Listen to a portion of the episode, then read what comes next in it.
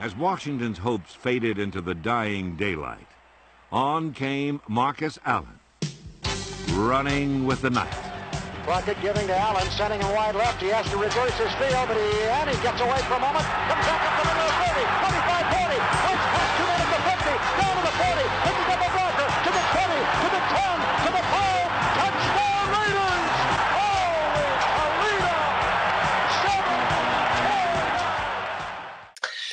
Fala, meu povo! Voltamos mais uma semana deste que é o seu, o meu, o nosso melhor podcast em língua portuguesa sobre o Las Vegas Raiders.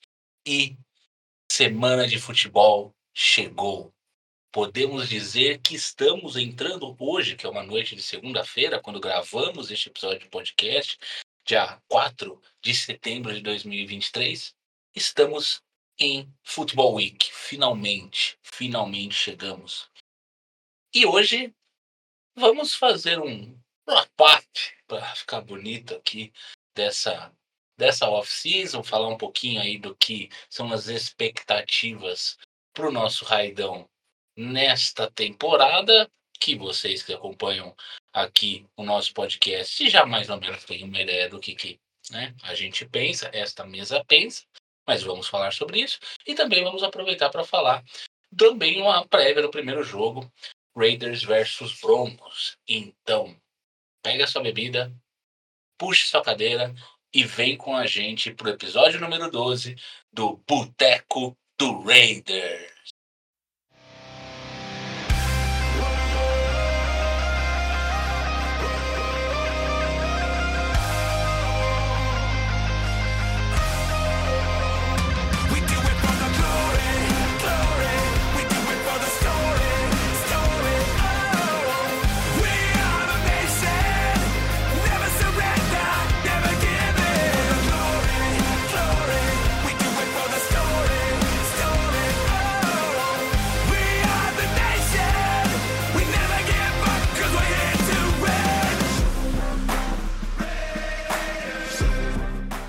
E hoje temos aqui mesa, uma mesa, temos desfalques, porque as pessoas sumiram, não sei o que aconteceu. Fica no ar aí. Quem sabe talvez apareçam no meio da transmissão, talvez. Mas aí ah, espero que estejam todos bem, com saúde e tá tudo certo, vamos seguindo. Mas ele não falha. O homem, meu center, Fernando Boing, seja bem-vindo ao Boteco do Raiders. E, Boing, eu queria te falar uma coisa. Cara, eu te apresento como Fernando Boing há 10 episódios. Pois é. Aí, no episódio anterior eu estava editando, eu falei, o Doc surpreso que seu nome era Fernando. Eu falei, "Que- como assim? Não ouve? Seja bem-vindo, Boing. Boa noite, boa tarde, bom dia para todos que estão nos ouvindo. Prazer estar aqui na mesa do Boteco com vocês novamente. E não sei se tu conhece aquele famoso alemão Al, o Alzheimer, Ah, acho que tá, chegando- tá afetando o nosso amigo. Mas, enfim, ele só me conhece, sei lá, acho que desde 2000.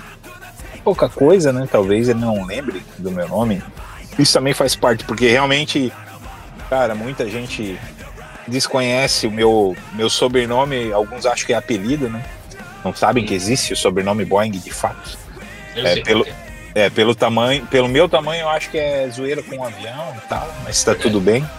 E assim, e assim vamos. Então, às vezes surpreende as pessoas saberem que eu tenho um primeiro nome que esse primeiro nome é Fernando. Então, o Doc fica aqui, meu abraço para você, meu amigo, fique tranquilo. E me chame de Fernando à vontade, me chame de João, me chame de Pedro, mas me chame.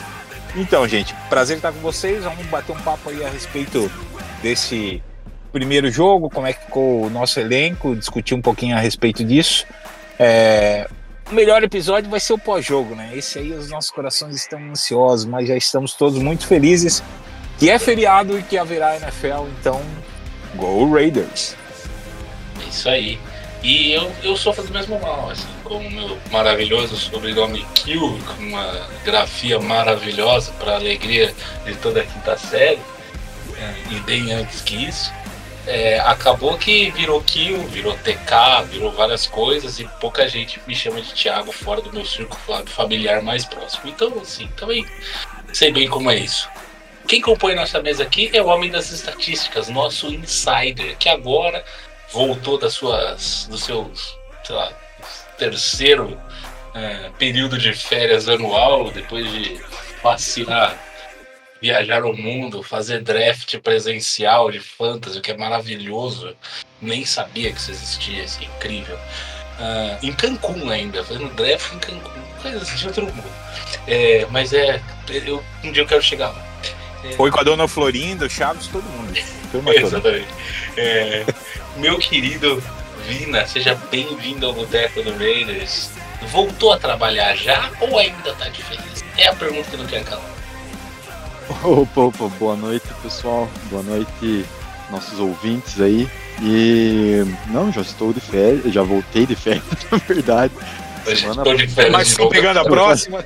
Já, já faz duas semanas, mas hoje foi um feriadinho aqui, né? Então a gente descansou mais um pouco. Mas é. Mas já estou de férias, já estou de volta de férias, desculpa. É, e é isso aí, eu, mas é. Só tenho uma coisa a dizer, acabou a palhaçada, porque agora o negócio fica sério. Estamos de volta aí pro, pra temporada, que é o que importa para todos nós. E Tamo aí, tamo aí. Na verdade, na expectativa, né, pra ver o que, que vai acontecer desse nosso time. A gente é, tem muitos pensamentos a respeito, mas vai que a gente tá todo mundo errado e que o negócio dá certo. E, mas, enfim, vamos comentar sobre isso. É, esse negócio de estar errado seria excelente.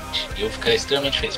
Por, sinal, depende, né? Porque assim, eu tava falando esses dias sobre o meu retrospecto, eu posso estar errado pra, pra melhor também, né? Porque, tipo assim, um 0,17 ninguém aposta, então já viu, né? É, Exatamente. Ah, e outra coisa, deixa eu falar uma coisa, ó. Todo Hum, mundo tá ouvindo aí. é, vocês estão falando de esse negócio de draft em, em pessoa em Cancún aí. Só preciso falar uma coisa. Eu não sei de onde vocês tiraram que eu fui pra Cancún pra fazer draft. Mas Não, não, a gente tinha informação que você ia fazer um draft presencial e que você ia pra Cancún. A união das duas Ah. coisas é total é, criatividade Só. de uma certa pessoa que faz parte dessa mesa, que eu vou manter o nome dela em sigilo. Cara, vocês esqueceram que o homem é artista, que ele fez. É, pô, eu sempre esqueço o nome daquele diretor famoso que ele fez a escola de teatro do cara. Me ajudem. Wolf Maia. Porra, ele fez escola de teatro Wolf Maia. O que, que vocês esperam dele a não ser uma bela interpretação, cara? Um cenário apocalíptico criado em cada. É um pingo no final da frase que vira uma tormenta, um tsunami, o bagulho fica louco.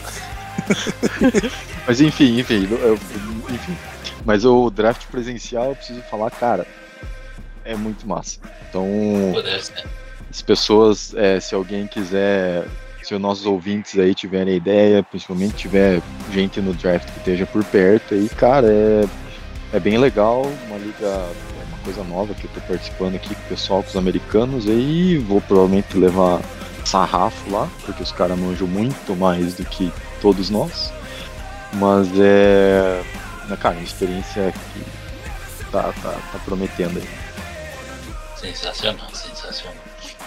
Agora também, ah, e também agora para dizer aqui para nossa audiência que adora acompanhar aparentemente as histórias da Liga de Cap, o Boeing faz parte da Liga de Cap, todo mundo tá aqui sofrendo com o Vina, que criou esse colosso, e agora a gente tem que ficar morrendo para entender as coisas, mas tudo bem, vai dar tudo certo. Não basta sofrer, ele tem que arrastar os amigos juntos. Exatamente. É, engenheiro faz isso geralmente, né? Mas vamos lá para nossa pauta, que nossa pauta tem bastante coisa. Antes da gente começar efetivamente com a pauta, eu queria lembrá-los a todos os nossos ouvintes que agora que a temporada vai começar, você torcedor do Raiders que sofre, pode não sofrer sozinho. O que, que você faz? Como é que você não sofre sozinho? Você entra lá no Instagram, arroba Boteco do Raiders, vai ter um link na bio, clássico, link na bio. Você clica nesse link e você entrará no nosso grupo de WhatsApp, onde você poderá chorar suas pitangas, falar que o McDaniels é maravilhoso, falar que ele é horroroso, falar que você sente saudade do Carr todos os dias, falar que a melhor coisa que aconteceu na sua vida foi Derek Carr ter ido embora do Raiders. Você terá muita liberdade, muitas pautas, terá muitas pessoas legais para discutir e debater sobre Raiders e, claro, sofrer muito durante os jogos, pedir coisas absurdas como Trey Ragas no primeiro quarto do jogo contra o enfim, Broncos, faça o que quiser. Mas entrem lá, sejam todos bem-vindos ao nosso grupo, espero que todos entrem lá e vamos formar uma comunidade para curtir essa temporada com muito desespero, mas ficando amiguinhos, porque é assim que funciona com o Raidão. Tem paz, não é muito comum. Dito isso, vamos ah, ao a pauta. A primeira questão aqui que eu queria falar para a gente fazer uma, um fechamento de tudo que foi que a gente falou aqui nesses 11 episódios de Boteco do Raiders que nós começamos nessa off-season é para fechar a off-season e como fecha a off-season? Fechando os, os 53 que farão parte da, do elenco, pelo menos para a semana 1. Isso pode se alterar ao longo do ano, claro. Mas temos um elenco fechado eu queria ouvir, Boy, começando com você, é, que foi para você duas surpresas, se quiser uma positiva e uma negativa, enfim, duas surpresas negativas. O que, que você sentiu de surpresa que era o que você esperava, ou, ou que você esperava e, aconte e não aconteceu, ou não esperava e aconteceu? Ah, algum, alguém que você acha que pode ser destacado, ah, ou não, né? O que, que você sentiu aí desse, desse, desse roster final que agora tá fechado e o que que isso, se algo te impressionou? Cara? Gostei da saída do Bars. Tá? O nosso guard lá não produzia bem. Nunca gostei de fato. Vocês sabem disso, né? Não é uma novidade. Então gostei da saída deles. Prova que teremos é, sangue novo nas trincheiras, ou nem tão novo assim, né? Quem provavelmente assuma a posição, isso não cabe a mim, obviamente, mas quem provavelmente assuma ali a, a posição seja um, um cara veterano também, mas pelo jeito mandou tão bem nos treinos e na pré-temporada que conseguiu mandar o Bars para casa. E é, isso é positivo ao meu ver. né? É, acho que é, é salutar essa, essa mudança. Ah, quem eu, entre aspas, fiquei impressionado pela movimentação. O Farrell foi embora e o Nesta Jade tem Silveira, segundo o, o Vina, é, ficou no elenco. Então isso para mim foi uma su- grata surpresa. E outra surpresa que eu não sei se vai ser negativa ou não, mas que aconteceu, e fico surpreso, dou o braço a torcer, é, foram Kenan Cole e o Dorset Philip Dorset ter saído, ter ido embora, e já está no elenco no 53 do Broncos. Então a gente vai poder entender o que foi ou o que não foi que aconteceu com o nosso amigão Dorset já no primeiro jogo. Se ele tiver oportunidades, né? Porque ele começou a treinar agora com o time também. Tem uma curvinha de aprendizado de playbook aí pela frente. Mas é um cara experiente, né? Tem 30 anos já. E, e foi cortado, esse eu realmente não esperava. Então, assim, dos cortes, da- da- das surpresas que aconteceram, foi a saída do Pharrell, que, enfim, é, com certeza já, eu não lembro agora, mas acho que ele já, já tá com casa nova, me ajudem aí depois. E o Dorset que já tá no Broncos. Então, esses foram cortes que me surpreenderam. E o Nesta Jade tem Silveira, né? Segundo o Vina, tá, tá fechado no elenco aí, que significa que ele mandou bem nos treinos e a gente viu ele produzindo também nos jogos. Então, O, assim, o Neil Farrell assinou com o Chiefs. olha que legal, foi fica. uma troca, não foi uma troca? Ou eu tô muito enganado? Acho que foi um release, mas tudo bem. Mas de qualquer forma, essas pra É, mim são os destaques. é, E me assusta também o. Ai meu Deus, fugiu o nome do homem. O Shelley Trade não ter ficado. Foi, foi trade mesmo, Foi, por uma sexta rodada. sexta rodada. Foi sexta rodada do ano que vem pro. Mas foi no calar da noite. Foi tipo. É. Foi ali no. Ah, pelo menos dessa vez eles não deram de graça, né? É, enfim, é aquilo, né? Aí Pode é uma ser que cesta. se o cara for uma descoberta incrível. Se fosse um wide receiver, me preocuparia mais, porque normalmente Kansas City acha muito poderio ofensivo no nada, né? Na defesa não é tão, tão bem sucedido o nosso bigodudo lá de Então, o Facenson ficar e o Cherry ser mandado embora, isso não me agradou também, mas enfim, né? Vamos ver a, a temporada. minha surpresa especial é o Shelley. É, o Shelley chegou com. é, porra, a pessoa Minnesota chorando que ele foi embora. Achei que ele ia ser titular mesmo, assim. Já me surpreendeu jogar bastante na pré-temporada e foi cortado. Já assinou com o Rams. Exatamente. É, e, e- É muito e uma estranho, coisa cara. Vamos que ter você que entender. Dorset, do Dorset que me surpreendeu ele ser cortado, que ele é da Copa Pa- Patota, né? Ele é dos brothers, né? Ele veio Total, na, na né? cota dos brothers. Então os brothers ser cortados sempre quer dizer alguma coisa, né? O Tomara Dorset, o Dorset foi, o Dorset foi cortado pra ficar aquele Qu- Christian Wilkerson no lugar, né? Não, tudo bem, o Wilkerson mandou bem, mas. Enfim, né? Não. Cortaria quem, né? Essa é a pergunta. É, é exatamente. E você, Como é que- o que que. O que que. ah, Bom, pode pôr aí o que você, você ia falar, mas eu queria ouvir de você aí as suas impressões desse, dessa off-season, do roster fechado, né? Acho que é, tem algumas coisas que também são boas, né? Como a gente, o nosso quadro de running backs é o mesmo do ano passado, e isso é bom porque mantivemos Jacobs, o comitê não vai sofrer, talvez ah, o, o Aidan O'Connell seja uma surpresa interessante, enfim, alguns, é, o Bennett como, como corner, enfim, mas coloque aí as suas surpresas ou as suas expectativas ou o que você achou de interessante desse, Ah, roster e mais o que você quiser. Olha, a minha. Na verdade, sim, é, eu, eu, não, eu não, não vi tanta surpresa nos cortes, assim, porque até porque a grande maioria daqueles que a gente poderia falar, assim, que eu poderia falar, nossa, que surpresa, é, foram pro, pro practice, practice Squad, né? Então, tipo assim, é aquela coisa, tipo assim, ah, eu tiro só pra não ficar no 53, mas ainda tá no meu, no meu centro de treinamento, digamos assim, né? É, minhas, mas a, a, a surpresa ficou mais pelo Cam Sims, na verdade, aquele wide receiver, que ele foi cortado e nem pro practice squad ele foi, ele foi na- acabou indo pro, pro Giants, na verdade. Então, só, eu fiquei meio, achei meio estranho, porque tipo, ele foi aquele cara que fez aquela recepção contra os Rams lá, fez uma recepção no, no- no jogo lá, não sei como descrever aquela recepção, mas tudo bem.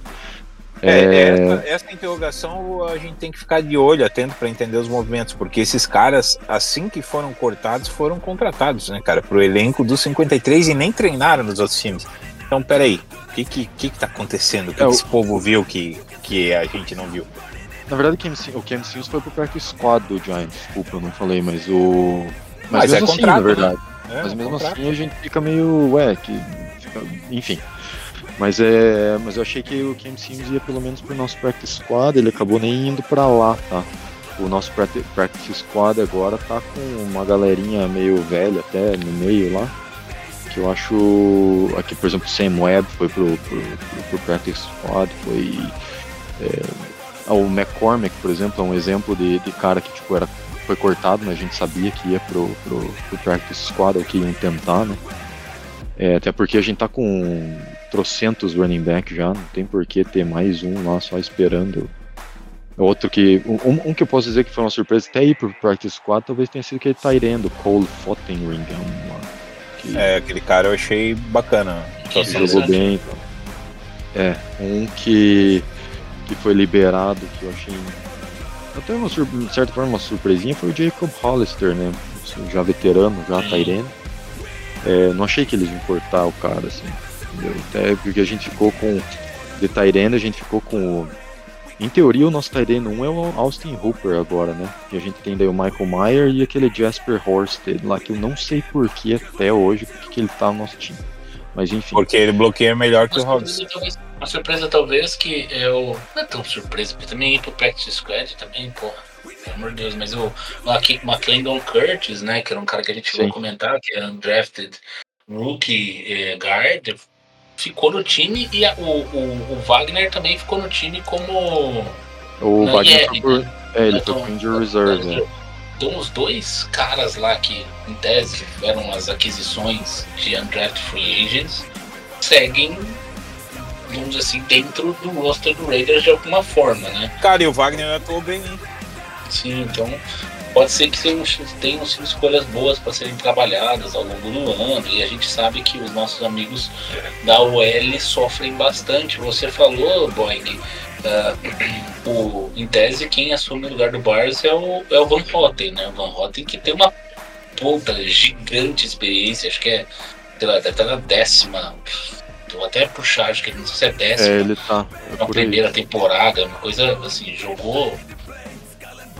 Jogou até fora da NFL, né? Jogou no Canadá, na CFL, jogou. Ele em tem bons 33 anos, né? É, então, ele, tem uma, ele é um cara bem experiente. Tava no Bills, depois de passar duas temporadas no Jets. Nove anos. É, nove anos. Então, É, foi a décima temporada, é isso aí. Então assim, pô, você vê um, um cara. Um cara experiente que pode trazer um. É, eu, eu- você é um cara da OL aqui, né, Bang, mas assim, eu, eu sempre achei interessante essa coisa, por exemplo, você ter um guard mais experiente, um guard menos experiente, assim, que é o caso do Parham e um caso do Von Rotten. Talvez ali você consiga. Eu sei que não é a mesma coisa, eles estão em lados opostos, mas esse mix na OL pode fazer sentido se bem treinada, né? Porque você consegue aproveitar tanto a- o vigor físico de um jovem quanto a experiência de um mais veterano e chegar numa condição boa, né? Vocês e a audiência vão lembrar bem do que eu vou falar. O Von Hotten está por McDaniels como o. a- me ajudem que fugiu a.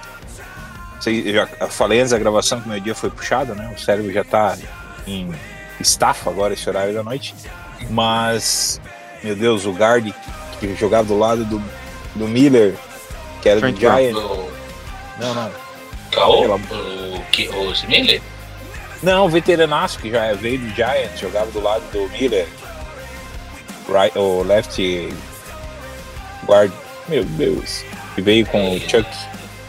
Então, era um cara experiente e eles são- Incognito? Incognito, obrigado. Tá, tá complicado esse horário.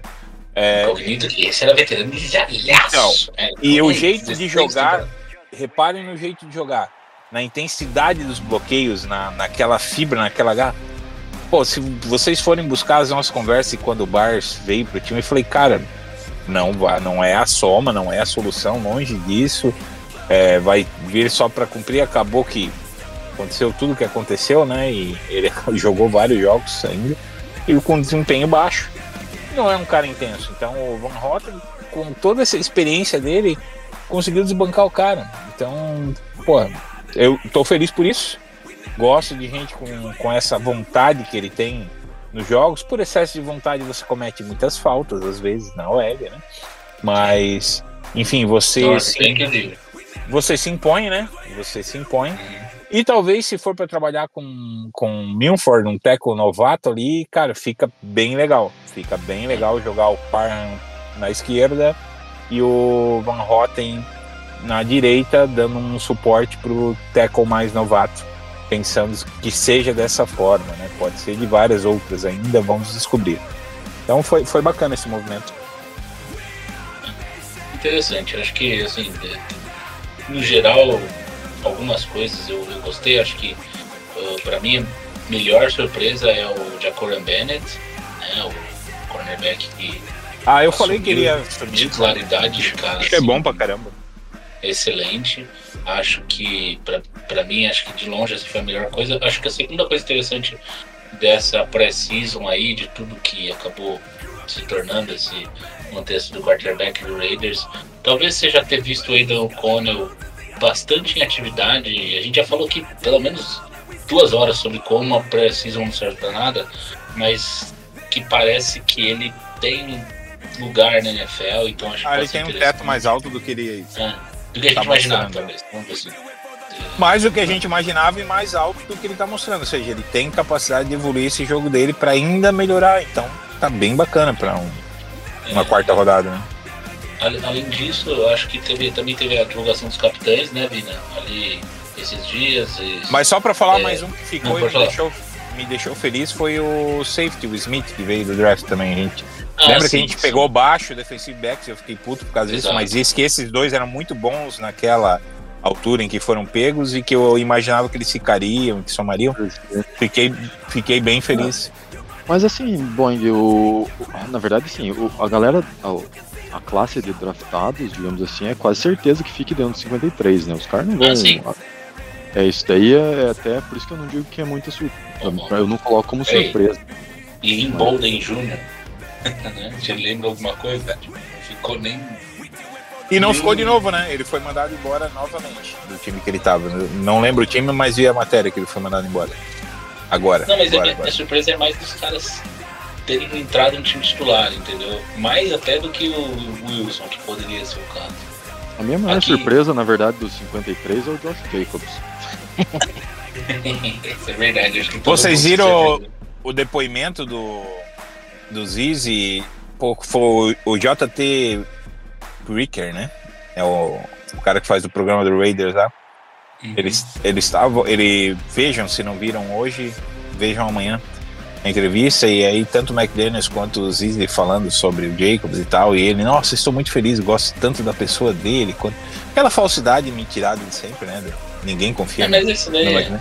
É normal, mas assim, dizem, ah, é, fizemos várias negociações e tal, tal, tal, com o agente dele, etc e tal. E o dia, o dia daí eu olhando aquilo e lembrando do dia que não me fizeram proposta nenhuma, ninguém me propôs nada, eu não ouvi nenhuma proposta, dos vários Twitter que ele mandou, não sei se vocês lembram disso. Sim, claro.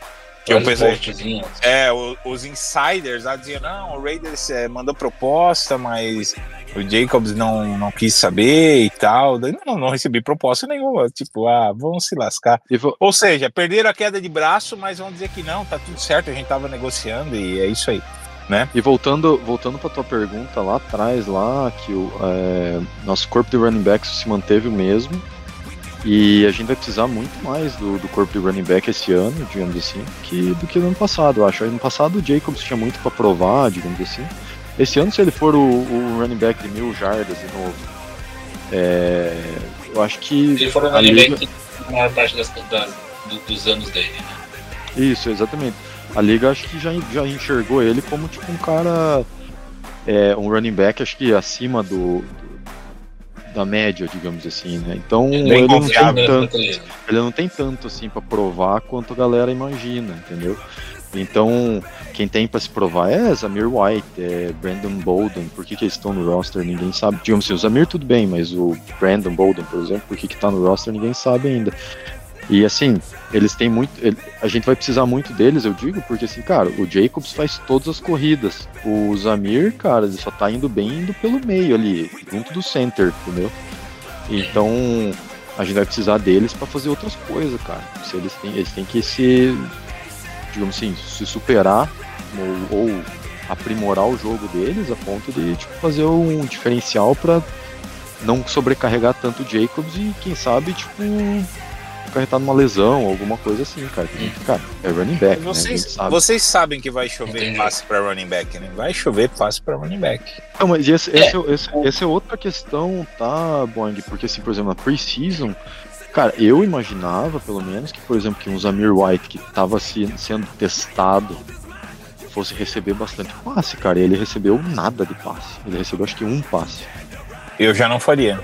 Eu já não botaria playbook pra jogo amistoso. Hum, não. Não, eu digo assim, você não precisa colocar playbook, mas você precisa testar, né? Você tem que colocar É, tipo, testar o cara à prova. Técnica, né? Se o cara pega a Se você- bola, né? Se você tá testando o cara com a técnica de corrida, e você vê que o cara, tipo, a gente, todo mundo viu que o cara, pô, o cara não consegue quebrar teco. Então, tipo, cara, por que, que você não tá testando ele em, em passe, entendeu? Tipo, por que que... E isso aconteceu também com o Brandon Bolden, com com o Abdullah também, entendeu? Você não colocou essas situações. Beleza, vai... Pode, é- é- a gente prevê que exista muito passe lateral, que tenha muita coisa assim. Talvez não seja pros running backs, É, eu, eu sou mais dessa teoria, tá, Vina? Que os running backs vão ficar no. Então- então, assim, assim- no jogo corrido, entendeu? Porque os passes curtos do, do playbook do. Não só do playbook do, do McDaniels, mas do próprio como foi a vida do Garoppolo. Ele é muito passe curto pra Tyrande, muito passe curto pra slot. A gente pode ter uma, assim, em tese, um cara como o Hunter Renfro deve ter uma temporada acima da média em número de recepções, porque é o cara que faz a rotinha curta e dá o drible no. Edelman. Exatamente. Dá o drible ali. É uma no- separação absurda, né? é, exatamente. O Amendola era muito utilizado. Inclusive, o Amendola que tá no Raiders, né? Na comissão, na comissão técnica. O Amendola era. Pô, ele teve uma carreira com desempenho muitíssimo acima do que era a capacidade técnica dele, justamente porque o esquema é muito favorável para ele em New England, Sim. né? É, Esse e passe tá lateral- tudo bem, isso é o mérito de quem selecionou o cara pra, pra, pra isso, né? Enfim. Eu ia falar passe lateral, você tem também. Tem, por exemplo, o Trey Tucker lá também, tem o Renfro, entendeu? Que são cara. O próprio Deandre Carter, cara, o cara é rápido, entendeu? Pra você fazer um passe lateral. Entendeu? É, Ou pra fazer um, um motion ali também. Então, cara. é, opções tem, digamos assim, né? Vamos ver como é que é esse playbook. Mas o que me surpreendeu de fato é isso daí. Tipo assim, o, o- os running backs não, na preseason, pelo menos, não foram usados pra nada no jogo passado. Então, vamos ver. Vamos ver. Ah, Agora, assim, vamos parar um pouquinho de olhar o roster como um todo. Ah, a, gente a gente falou de várias coisas lá no começo da, da, da, da off-season, né? Começo da free para ser mais exato, o que, que a gente achava que eram as principais falhas do time. Acho que, assim, a questão de quarterback eu não vou ficar entrando muito aqui, porque, putz, cara, eu não vou ficar. Falta Carr ou Garoppolo, beleza. Gosto de gostar, tem argumento. Aí isso nem dá pra gente falar agora, né? não faz sentido, entendeu? Mas assim, tirando o quarterback, né?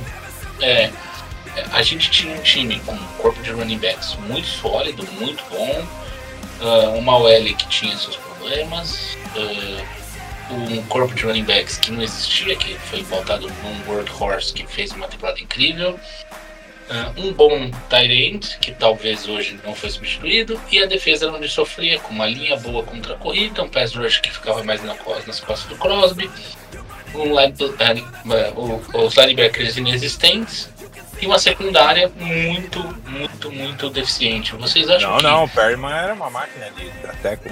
Não era É, tão ruim assim. Mas jogava sozinho, né? O corpo de linebackers Ah, sim, é sim, corpo, né? Enfim.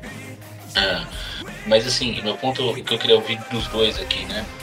É, vocês entendem que onde a gente tinha deficiência a gente conseguiu melhorar, ah, esquecendo sempre o que eu falo da parte do quarterback, né?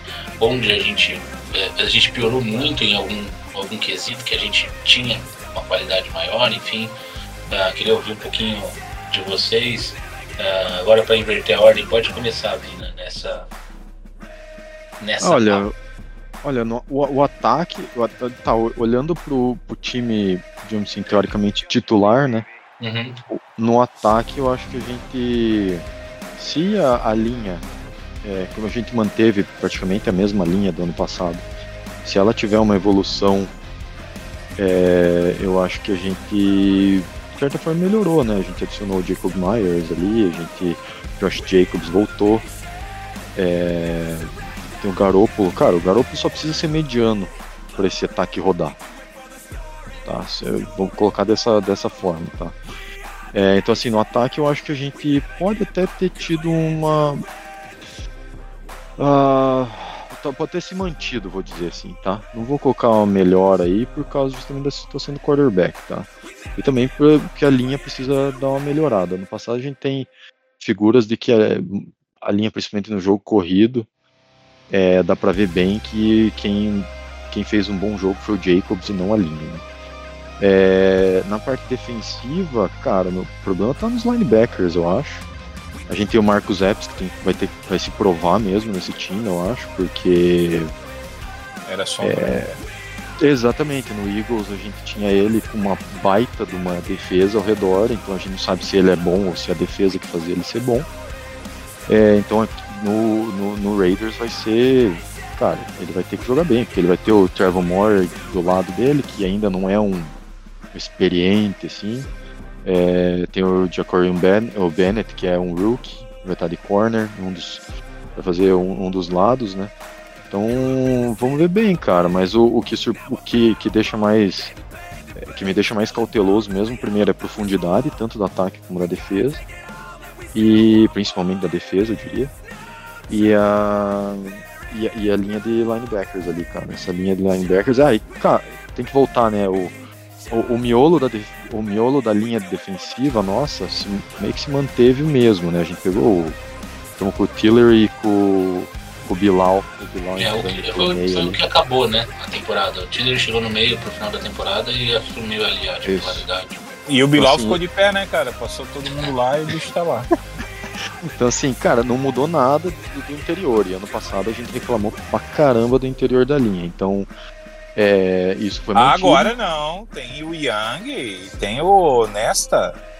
Então, mas aí que tá, cara. Eles não, tô estão, zoando, mas tô zoando. eles estão para rota, eles estão, digamos assim, para rotação por enquanto. A Claro. gente pode cobrar deles, cara, ainda mais interior de linha. A não sei que os caras, cara, se eles Cara, eu entrarem não sei, por um terceiro round surpresa, de DDT tem que ser cobrado, na minha opinião. Desculpa, é alto. Baranhanga, você tá falando do especificamente. Exatamente, é, é alto e pelo que eu li não foi bem não.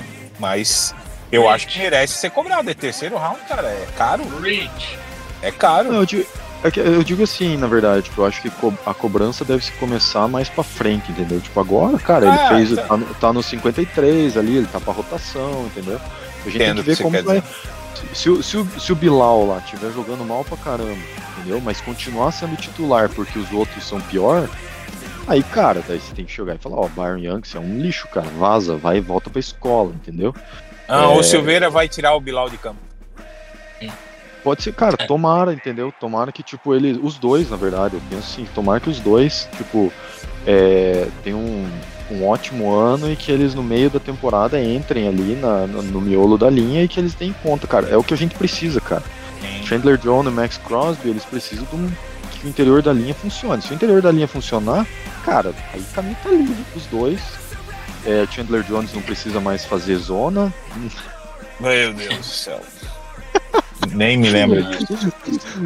E, o e os dois podem simplesmente se preocupar com o quarterback, cara. Que é isso que, o, na minha opinião, o defensive end, se joga num 4-3, defensive end tem que se preocupar com o quarterback, cara. Você não tem que se preocupar com o resto.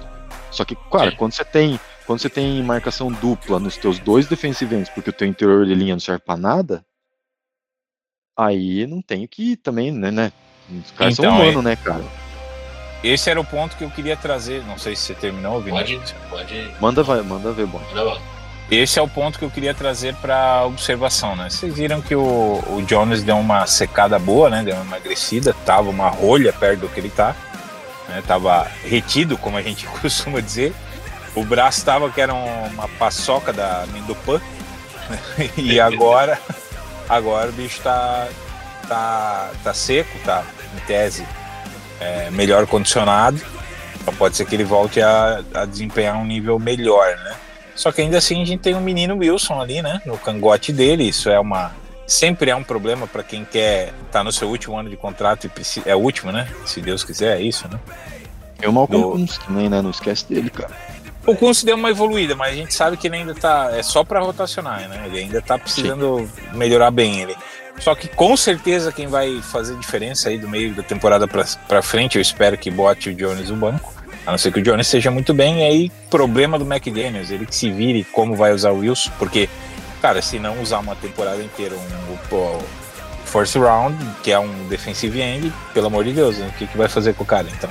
Pra que ele draftou, né? Aí use ele no meio da linha. Aí a gente tem uma solução, ele tem força suficiente para jogar como um Donald, né? Ele é um animal e a gente já viu isso. Então ali ele pode ter esse descontrole de jogar o cara para trás e ser um doidão lá e abrir gap pro linebacker blitar. Então que usem ele da melhor forma possível. Tem esse fator. E aí, é, o fator que eu quero trazer é isso: o, o miolo da linha produz melhor justamente quando os dois entes são muito agressivos. Porque você precisa ter em algum dos lados, ainda que você tenha um running back fazendo uma cobertura para um dos ends, ou o melhor dos ends, o Crosby no caso, é, você vai ter que ter um guard dando um suporte pro outro lado, que também é muito agressivo. E aí você vira um jogo de, de um contra um, né? E aí o, o miolo tem que desempenhar, e aí o linebacker vem para blitz, aí você começa a dar mais carga e isso começa a funcionar melhor. O que que acontecia antes? Não tinha pressão, o cara fazia reco de vôlei, se já jogaram vôlei de praia ou vôlei, o reco, o vôlei, em vez de, de ir pra, pra rede, o cara fazia o reco toda a jogada, era ele, era ele marcando ali, zona. Então, qual era a pressão? O meio da linha não conseguia pressionar, o linebacker não conseguia blitar, ele não entrava, não oferecia nenhum perigo. Então, meu amigo, obviamente que fica facilitada a vida do quarterback. Agora, se a gente for agressivo, eu vejo que a gente tende a ser mais agressivo esse ano defensivamente. Se a gente for mais agressivo, se a gente mandar mais pacotes de blitz, né, variados e etc e tal, vai facilitar o trabalho do meio da linha e aí eles podem aparecer com um pouco mais de, de profundidade. Ainda é um, um problema, né? Concordo com o Vina, é um grande problema. E o maior problema, a maior felicidade é, o- na minha opinião, a gente tem um upgrade bem bacana em relação aos defensive backs. Melhor do que estávamos. Isso eu posso, é a minha impressão, tá? Posso afirmar. A gente tem um upgrade nos receivers também. Né? Eu sou obrigado a dizer que sim, não considerando Tyrene, né? Como grupo de wide receiver. Né? Não Tyrene. Bom, esse vamos lembrar que em comparação ao ano passado, desculpa te interromper, mas o Waller jogou muito pouco, né? Porque estava machucado, então. Sim, sim. Aí Ele Sim. foi pro chinelinha, né? Ano passado a gente. Entendo, entendo o ponto do nome ser melhor, mas assim. Exato. Olha o que ele já fez, né? Vamos dizer assim, não olha só esse ano. Pois se ele tivesse Exato. feito parecido, ele se... vamos... o que, que ele fará esse ano no Giants? Acho que uma puta temporada. Então, vamos dar uma olhada nisso também. Mas de qualquer forma, eu não preciso comparar. A gente tá, tá bem de Tyrene, não, não acho que a gente tá- vai estar com os top da liga, a não ser que o Maier já surpreenda aí. E que ótimo que isso aconteça. Mas olhando só para o corpo de wide receivers, é um upgrade, sim. Mantivemos a, a linha, acho que é o mesmo patamar, com um pouco mais de brilho e vontade, né, como, como eu falei antes. E mantivemos o grupo de running backs, tá tudo certo. Acho que é a- praticamente a mesma prateleira de quarterback, tá? Não muda nada, assim, tipo, muda a característica de jogo de cada um deles. Mas a prateleira que eles se encontram é praticamente a mesma na NFL. né? Então, hum, qual vai ser o impacto? Depende do tipo do jogo que você quer jogar. Se você quer jogar um jogo profundo, eu optaria sempre o CAR. Agora, se você quer jogar um jogo distribuído, no picadinho, com passezinho aqui, passezinho ali, vai rodando vai subir, aí talvez seja melhor jogar com o Garápolo. A gente vai descobrir isso ao longo da temporada. Mas nos dois lados da bola, eu vejo que no geral a gente hum, tá com um elenco melhorado. E as mesmas as dores do Vina são as mesmas que eu sinto. Eu não tenho confiança no grupo de linebackers. Acho que vão ser muito bons contra o passe, mas péssimos contra o jogo corrido. É apenas uma impressão, espero estar totalmente errado. E o miolo da linha defensiva é uma, um grande problema. Vai depender muito do, do que conseguir produzir o, os- o grupo de edges.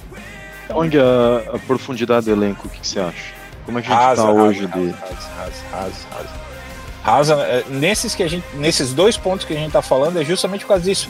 Eu nem te diria que talvez que talvez o, o ponto do da primeira rotação seja ruim de linebacker.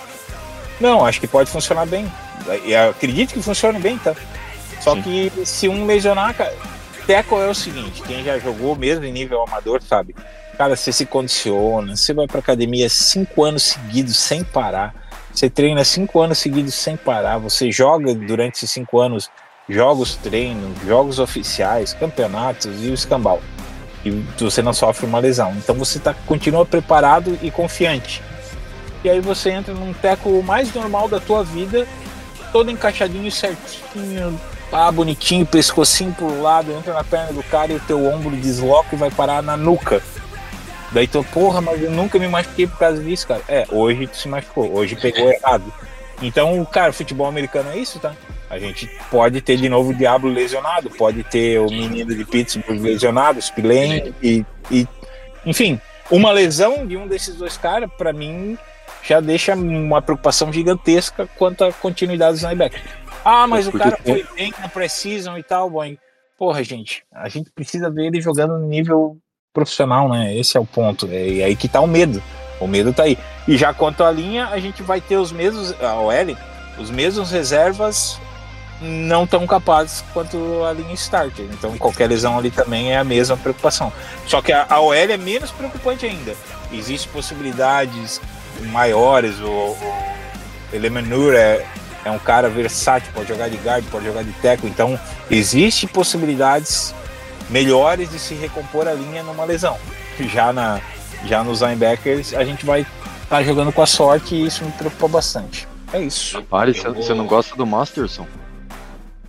Cara, no special team ele é muito bom, tá? Não, é sério, no special team ele é muito bom. Só que ele tá lá pra jogar no Special Team, só isso. Se, se, se, Eu vou- todo- eu vou seguir falando repetindo eternamente que um time que joga na divisão que tem Travis Kelsey não pode não ter linebackers de elite, cara. Puta que pariu, mas tá É, eu acho que foram atrás do Spillane pra ver se ele é uma resposta pra isso, tá? Mas É que vamos. assim, me, parece que o nível tá muito igual. Porque eu acho que o Spillane, até o Vina fez uma comparativa em algum momento dessa off-season, né, Vina, em termos Uhum. de estatística entre o Spillane e o Perman. E eles têm ali uma temporada acima da média, os dois, né? Cada um uma temporada Sim. acima da média. E a média deles é mais ou menos parecida. Então, beleza. Ah, pô, pode ser que no Raiders ele seja um pô incrível, sabe? Mas é, é- me parece que tá mais na mão do diabo mesmo de ele se tornar o linebacker que dizem que estão construindo, né? Lembrando que ele foi draftado como um safety, agora fizeram um trabalho, né? Só precisam falou-se muito sobre a evolução física do Diablo. Que se for real e que se ele se tornar um linebacker muito bom, pode ser realmente algo que vai mudar. Falaram que o Diablo andou comendo Magna, tá É. forçado. Então. né? Porra, piada ainda, porra. É, uma coisa que eu acho legal, eu acho que assim, realmente eu consigo ver, de- acho que depois de muito tempo, que a gente tem, pô, dois corners bons, sabe? Tipo, você tem Nate Hobbs e Marcus Peters. É, cara, eu acho que ali a secundária tem dois bons, sabe? Tudo bem, o Hobbs joga de níquel, beleza, foda-se. É, o problema é que tu tem face só no banco, né? Esse é o problema. não, tudo bem, cara, mas assim, eu, eu ainda acho que a gente. Pô, eu não tá falando de line-up e start. É, é, eu não lembro de ter um, star, um starters do nível, tipo, do Marcus Peters, Nate Hobbs, que são caras claramente bons. O Epps, que é um cara que tem. no- na, melhor, na pior das hipóteses, ele ele vai ser mediano, assim, não vai ser um, um completo desastre. O Morg e o Bennett são. O Morg não é mais rookie, né? Óbvio. É, já tá indo pra terceira temporada, que na prática é a segunda, né? Porque isso é uma lesão grave. Mas ah, são jogadores que podem sim ah, ter um. Sabe? Ter, ter uma, uma, uma vida boa. Eu acho que a secundária me anima um pouco, sabe? Porque eu acho que ela tá um pouco melhor. E eu acho que não tem nenhum buraco muito grande de tipo a Mix Robertson ou Faison são titulares, o Trimmers também, que, meu Deus. É, então eu, eu acho legal, pelo menos isso eu, eu fiquei mais É. feliz. Assim. É- mas é bom lembrar também, por exemplo, o nosso time, na forma como a nossa defesa em, teo- em teoria se desenha, o que o Graham gosta de colocar as defesas dele, o Nickel tá sempre em campo, né? Então, Sim, Nicholson, então. en- então assim, o Nate Hobbs tá ali, cara. Tipo, ele, ele é praticamente um, linebacker extra ali, né? Ele é um strong safety que joga- pode abrir de nickel. É, É. A gente jogaria em tese com Crosby, Tiller, Bilal e Jones, né, na linha. Spillane e Diablo de linebackers, Hobbs de níquel, é, Peters. Peters e Bennett, né, de cada lado, e Moig e. Epps, ou, é, enfim, alguma combinação nesse sentido, né. É, seria esse a defesa titular na maioria dos snaps ou alguma coisa assim. Se nada der errado, deve sair assim. É, e dos, dos reserva, cara, é, é, tipo assim, olhando pra, pra, ali pros reserva, digamos assim, os únicos que se salvam ali seriam o Tyree Wilson, na minha opinião, Sim. tá? Malcolm Kuntz, Sim, e, e eu, e na minha opinião, eu, eu deixaria o Polamal ali de, de salvação bom. também, digamos assim, Também tá? O resto, tirando o Amari Burning ali, que é rookie ainda, o resto é praga, entendeu? Então, É, e assim, não dá pra falar muito de Byron Young, o, o Nesta Jade e o Chris Smith, porque eles Sim. são rookies que aparentemente estão em desenvolvimento. Né? Pode, podem se tornar jogadores? Pode, legal, mas eu ainda acho que tem um desenvolvimento aí. É, o. Young é um pouco baixo, né? O pessoal reclamou disso, né? Mas. É o cara, eu- errado, né? Pegaram o outro era melhor, dizendo. É, pois é, mas eu vi o, o, Foi pro o Chargers. Ar- eu vi o Sepp jogando também e ele não era alto, e tá tudo Tá certo. bom, tá bom, né? Beleza, né? É, tá, beleza. Tá, tá, tá. Caralho, foda, né? Essas coisas. É, sempre gosto de falar do nosso amigo Brown, né? Era um anão. Pô, puta gênio. Antônio Brown. É, enfim. É, É. Esse, esse continua sendo um gênio, né? Esse continua sendo um gênio. Um gênio que vai ser preso. Eventualmente. Bom, acho que, acho assim, acho que a gente conseguiu falar bastante desse elenco, desse roster que a gente fechou. Acho que, cara, é, pensando, esquecendo a comissão técnica, que pô, pode ter ressalva ou não, a gente já falou 20 vezes sobre isso também, vou ficar batendo muito, mas é, comissão técnica à parte, eu acho que é um elenco melhor do que outros elencos que o Raiders já teve nos últimos anos. Tu tá zoando, né? Não, tô falando Porra, sério. muito, eu- não, é muito melhor. Sim, então. Depende, quantos anos tá botando? Se tu botar 10 anos, é muito melhor que a maioria dos elencos que a gente É, teve. não, então esse é o meu ponto. É, é assim, eu acho que ele é não só melhor em termos de nomes, que é, mas também é mais equilibrado. E eu não lembro, honestamente, no Raiders, de ter três estrelas elite no time. E a gente possivelmente tem com Adams, Jacobs e, Max Crosby.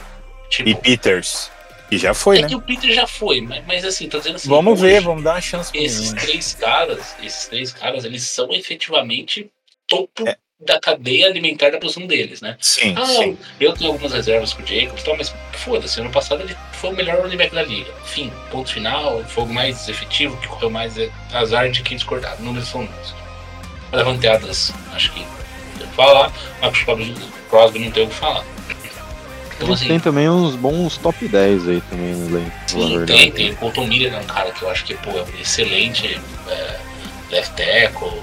É, acho que correndo rota, poucos fazem o que o, o, o Hunter Renfro faz na liga. É, tem, tem o Chandler Jones, que já foi cara. O Myers não é ruim, Jacoby Myers. Jacob Myers é bom. Então, Então, assim, acho que o elenco tá equilibrado também, assim. Pô, falta, falta. Falta, acho que falta ali, talvez, um pouco de linha, falta profundidade, falta um corpo de linebacker um pouco mais, né? É, meu maior medo é a profundidade. Acho que é onde a gente Talvez o vai... interior da linha defensiva seja a parte mais fraca ali entre tipos. Ah, é, com certeza.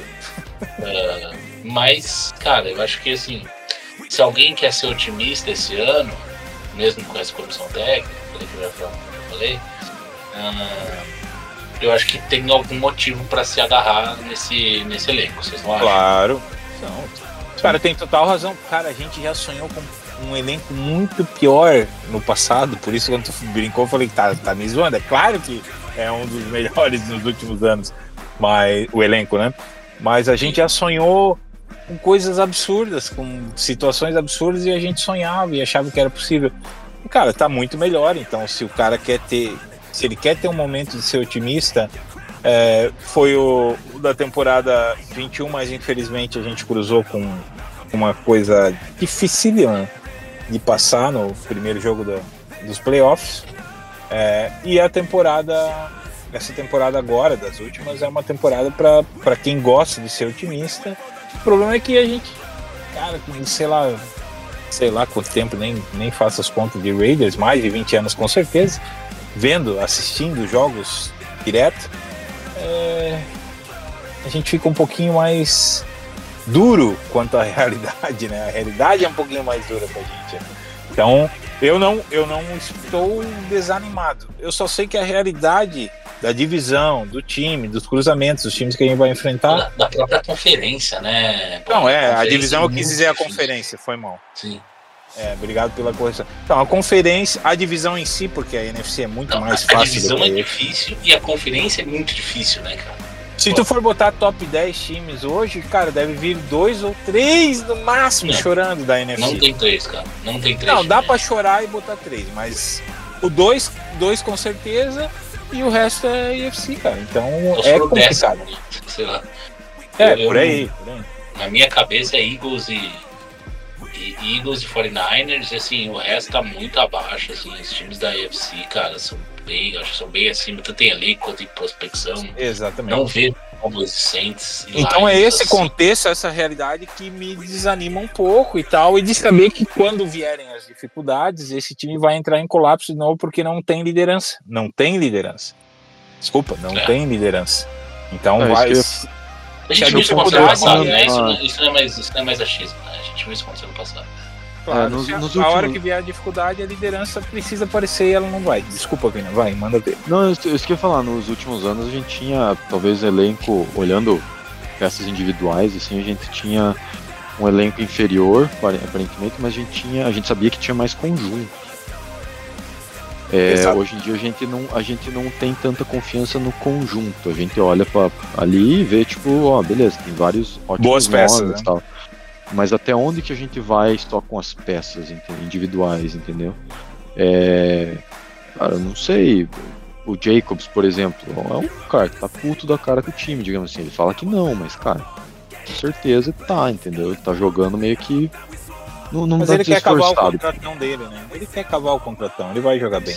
Sim, só que É, ele. eu- Só, só que é um cara que não vai jogar pelo time, ele vai jogar por ele mesmo pra ganhar o contrato dele, entendeu? Tá ótimo, se É. ele fizer 1.500 chaves, eu tô bem feliz. 1.500 jardas, 15 touchdowns, tá bom, né, boy? Porra, Foda-se. deixa ele jogar pra ele só. O, o, o, o Adams é um cara que a gente já viu que, tipo assim, cara, que ele. Ah, se o ele Adams tiver vai vazar, puto, né? ele. Não, mas se ele tiver puto, ele vai meter a boca no trombone. Ele é tipo, um cara que ele é bem. é, ele demonstra muitos a, a putice dele ou a alegria, o contentamento dele, né? Então, vamos ver, vamos ver como é que vai, mas eu acho que é muito por causa disso. É, é uma das coisas que eu falo muito, tipo assim, esse jogo contra o Broncos vai ser um jogo, a gente já daqui a pouco vai entrar nisso daí, mas é um jogo que vai, vai mostrar bem, tipo assim, o, em teoria o Broncos é um time em peças é inferior ao nosso. Só que na teoria eles têm um, head coach que é muito superior ao nosso. Então, tipo, a gente vai ter essa. Vamos conseguir enxergar é, a diferença nisso. Tipo assim, ó, um time que tem peças melhores, mas tem um head coach em teoria pior, contra um time que tem peças inferiores, mas tem um head coach que, digamos assim, consegue talvez, consiga talvez extrair mais dos seus jogadores. Enfim. Mas- Aproveitando esse gancho do Vina, acho que a gente pode passar para essa segunda fase aí do nosso deste 12 segundo episódio do Boteco do Raiders para falar do pré-jogo aqui, né? Ah, Raiders, Raiders e, e Broncos. É o jogo das 5h25 5 e 25 do da Brasil. Tá, beleza, jornada perdão. mesmo. Inclusive, Ah, então é 4. Ah, desculpa, é 4 e 25 Eu marquei aqui até Easter, é, EDT, é Eastern Daytime, é o meu horário. É uma hora a mais aqui, uma hora a mais. Porra, E, então, vamos lá. Ah, cara, porque eu, eu pego os horários normalmente lá no aplicativo do Raiders aqui e, e lá é sempre no horário de Las Vegas. Aí me ferra tudo, cara. É, é fico foda, porque não é, não é nem o horário que a gente tá acostumado, que é o de Los Angeles, né? Que fica mais fácil, Exatamente. né? Que é o Pacific Time, enfim, tudo bem, calma, tudo- calma. Eu queria ver, eu queria lembrar as transmissões da ESPN aqui, o que, que vai ter de, de transmissões no, nessa primeira rodada, mas eu não vou, ah, não tenho isso à mão, vou, falha minha, mas eu já consegui achar aqui. Ah, A é, eu gente tem Na quinta-feira, o Lions de Kansas City, óbvio, né? Porque é o que tem. É, o jogo de quinta, é, que é o kickoff, bom jogo. vai ser interessante, cara, muito interessante. Não perca. Sim. Tem o, no primeiro horário, na ESPN ali, tem Bengals e Browns e 49ers Steelers. E estou apostando num passeio aqui. 49ers. E Jaguars e Colts que passa na Rede TV. Tem lá um joguinho na Rede TV. Pessoal que, assim, às vezes está começando a ver. É, puxa bastante gente essas TV abertas, acaba trazendo novos fãs. É, no. Foi assim que eu comecei, né, cara? Vale a pena. foi assim que você começou. Você começou na Band. É, isso era 90 e Guaraná de rolha, mas assim que eu Mas comecei é, a ter. é Band, cara. Puxa mesmo, cara. Porque o cara não vai achar um, já um jogador, um jogo na, na ESPN, mas mais raro. Ah, no nossa janela aí das 5h25 tem Dolphins e Chargers. Eagles e Patriots. No jogo do Raiders só vai passar para quem tiver da Zone, né? Que é o Game Pass, novo Game Pass. E Uma o Sunday bosta. Football, é, o Sunday Night Football é Dallas Cowboys e Giants, já começou com um clássico. E segunda-feira tem Bills e Jets ah, no Monday Night Football. É uma rodada legal, bastante jogos interessantes. Esse Bills e Jets tem tudo pra ser um jogão também. Cowboys e Giants tem tudo pra ser um jogo interessante. É, aqui, mas vamos falar do nosso jogo. Nosso jogo aí das 5h25 do domingo. Raiders at Broncos, ou seja, começamos no Mile High a temporada. Ah, fake news High, hein? Vou falar isso só uma vez na vida aqui, hein? Quem joga em La Paz futebol não pode falar que mil metros, mil milhas, né? Pô, é a meta, né? Jogar em São José dos Campos, né? Em, em- em Campos do Jordão, né? Ah, pe- peraí, né? Também americano fica aquele, aquele oxigêniozinho lá. Ah, né? Quero ver jogar em La Paz. É, 4 mil metros, né? Tipo, quase 3 mile high, né? É, mas beleza. É, bom, vamos lá. É, acho que é um jogo interessante, tem alguns aspectos que eu queria passar aqui para vocês para a gente comentar. O, o nosso querido Vina separou uma série de estatísticas interessantes e alguns matchups para a gente debater aqui. Mas antes desses matchups, eu acho que tem dois pontos muito importantes né, nesse jogo que eu acho que são legais, que são a conexão de Jimmy Garoppolo e Josh McDaniels de novo, ou seja, head coach e quarterback se reunindo um esquema que foi tão dito durante essa off-season e que é o esquema do McDaniels e do Patriots, o Patriot Way, não sei o quê, versus do outro lado, head coach QB, que é assim, o retorno de um grande head coach, o, o, o Sean Payton, que foi trocado, eh, trocado, né? Ele já ele tinha se aposentado, entre aspas, né? Ele estava fora do Saints, mas o Saints ainda tinha o contrato dele.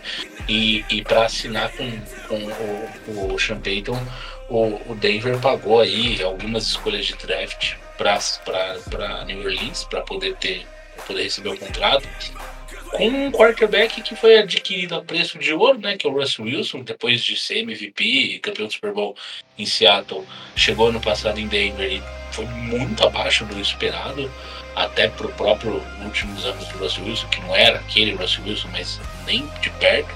E é interessante que aqui você tem, né, uma união entre head coach e quarterback que tem uma aposta muito grande se o Sean Payton vai continuar sendo o grande head coach que ele foi e se ele vai conseguir como principal função aí levantar ou ressuscitar o, o, o Russell Wilson. Importante dizer que ele mais não fez bem isso contra o Breeze, mas o Breeze estava meio não era ainda o que se esperava dele ah, em, em São Francisco, em, em San Diego, né, no Chargers, e quando foi para New Orleans virou o monstro que é muito ali com o Sean Payton. É, acho que esse é um primeiro aspecto interessante desse jogo a se a se ver, né? Porque pode definir muito a temporada, né? Como você vai no primeiro jogo, como é que é esse encaixe, se clica logo de cara ou não. Ah, é, é uma das coisas interessantes a se ver, Boeing. Você tá esperando para ver como é que é essa conexão, principalmente do lado do Raiders, né? Foda-se um pouco outros, né? É, mas ver como é que é essa, esse clique, se tem o clique McDaniels, é, McDaniels e, e Garoppolo. Cara, é tudo que eu espero para justificar o que, que foi feito, enfim. Então, acho que é, é essencial que isso ocorra para a temporada ser, pelo menos, mediana. Se isso não ocorrer, porque a gente, se o Doc tivesse aqui, ele falaria isso ao público, né? Ah, o cara vai ser, o quarterback tem que ser só o controle remoto do, do McDaniels e executar o que ele pede. Então, eu entendo que o Garoppolo é o cara para isso. Se, se é verdade, se não é, se eles vão ter conexão, esse jogo vai ser importante. Quando as coisas apertam de novo, né, quando as coisas apertam é que você começa a identificar se, se o quarterback tem liderança ou não, se tem personalidade ou não. Eu espero ver personalidade de medir, já que ele é um veterano. Pô, o cara tem que conseguir fazer uma leitura e poder mudar uma jogada em campo, porque aquela jogada que o microfone já fechou e ele não vai conseguir mais trocar, ele vai ter que corrigir em áudio. Cara, é o mínimo que eu espero num quarterback veterano. Entendeu? Que se diz vencedor e que todo mundo elogia. E... Entende? A grande maioria diz que é um upgrade. Então é o que eu espero. Não espero que ele, ele faça sempre isso, mas que ele tenha essa capacidade e principalmente essa autonomia seja respeitado quando tomar essas decisões, porque elas têm que ser tomadas em campo. São decisões de campo. Vocês não sabem a impressão que é quando o cara nem botou a bola, o relógio está correndo, nem posicionou a bola, o relógio está correndo. O quarterback tem que ouvir a jogada, tem que repassar para o time, se alguém não entendeu, explicar, formar, ler a defesa, chamar a jogada. Nesse meio tempo pode ir lendo a defesa, entender que a jogada não vai acontecer de maneira alguma e vai ter que fazer uma audible. Gente, para isso tudo são 40 segundos. É, no filme é cumprido, né? Acontece um monte de coisa, mas na vida real, quando você viu, meu amigo, demorou para alinhar, false start. Então, é simplesmente isso que eu espero que aconteça e acho que é um ponto essencial já nos primeiros jogos a gente poder perceber isso, bem destacado por você. Eu espero que isso realmente ocorra para justificar todas as alterações de elenco que foram feitas, o contrato que foi dado ao Jimmy G, que na minha opinião é alto, mas enfim.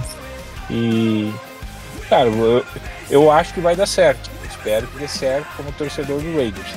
tá? Não, vocês sabem que o meu problema com o McDaniels é o perfil dele, essa arrogância total dele, essa falta de confiança no que ele diz. O que ele diz não se escreve, não se coloca no papel. É um cara totalmente falso. Então, é, não preciso falar sobre o que eu acho de McDaniels. Isso todos sabem.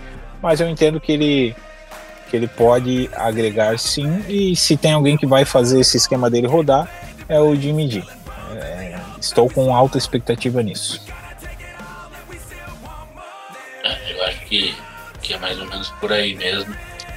E vamos ver quanto que esse jogo pode realmente impactar no restante da temporada, isso eu difícil dizer, porque senão a gente só comenta na semana 17, né, 18 no caso.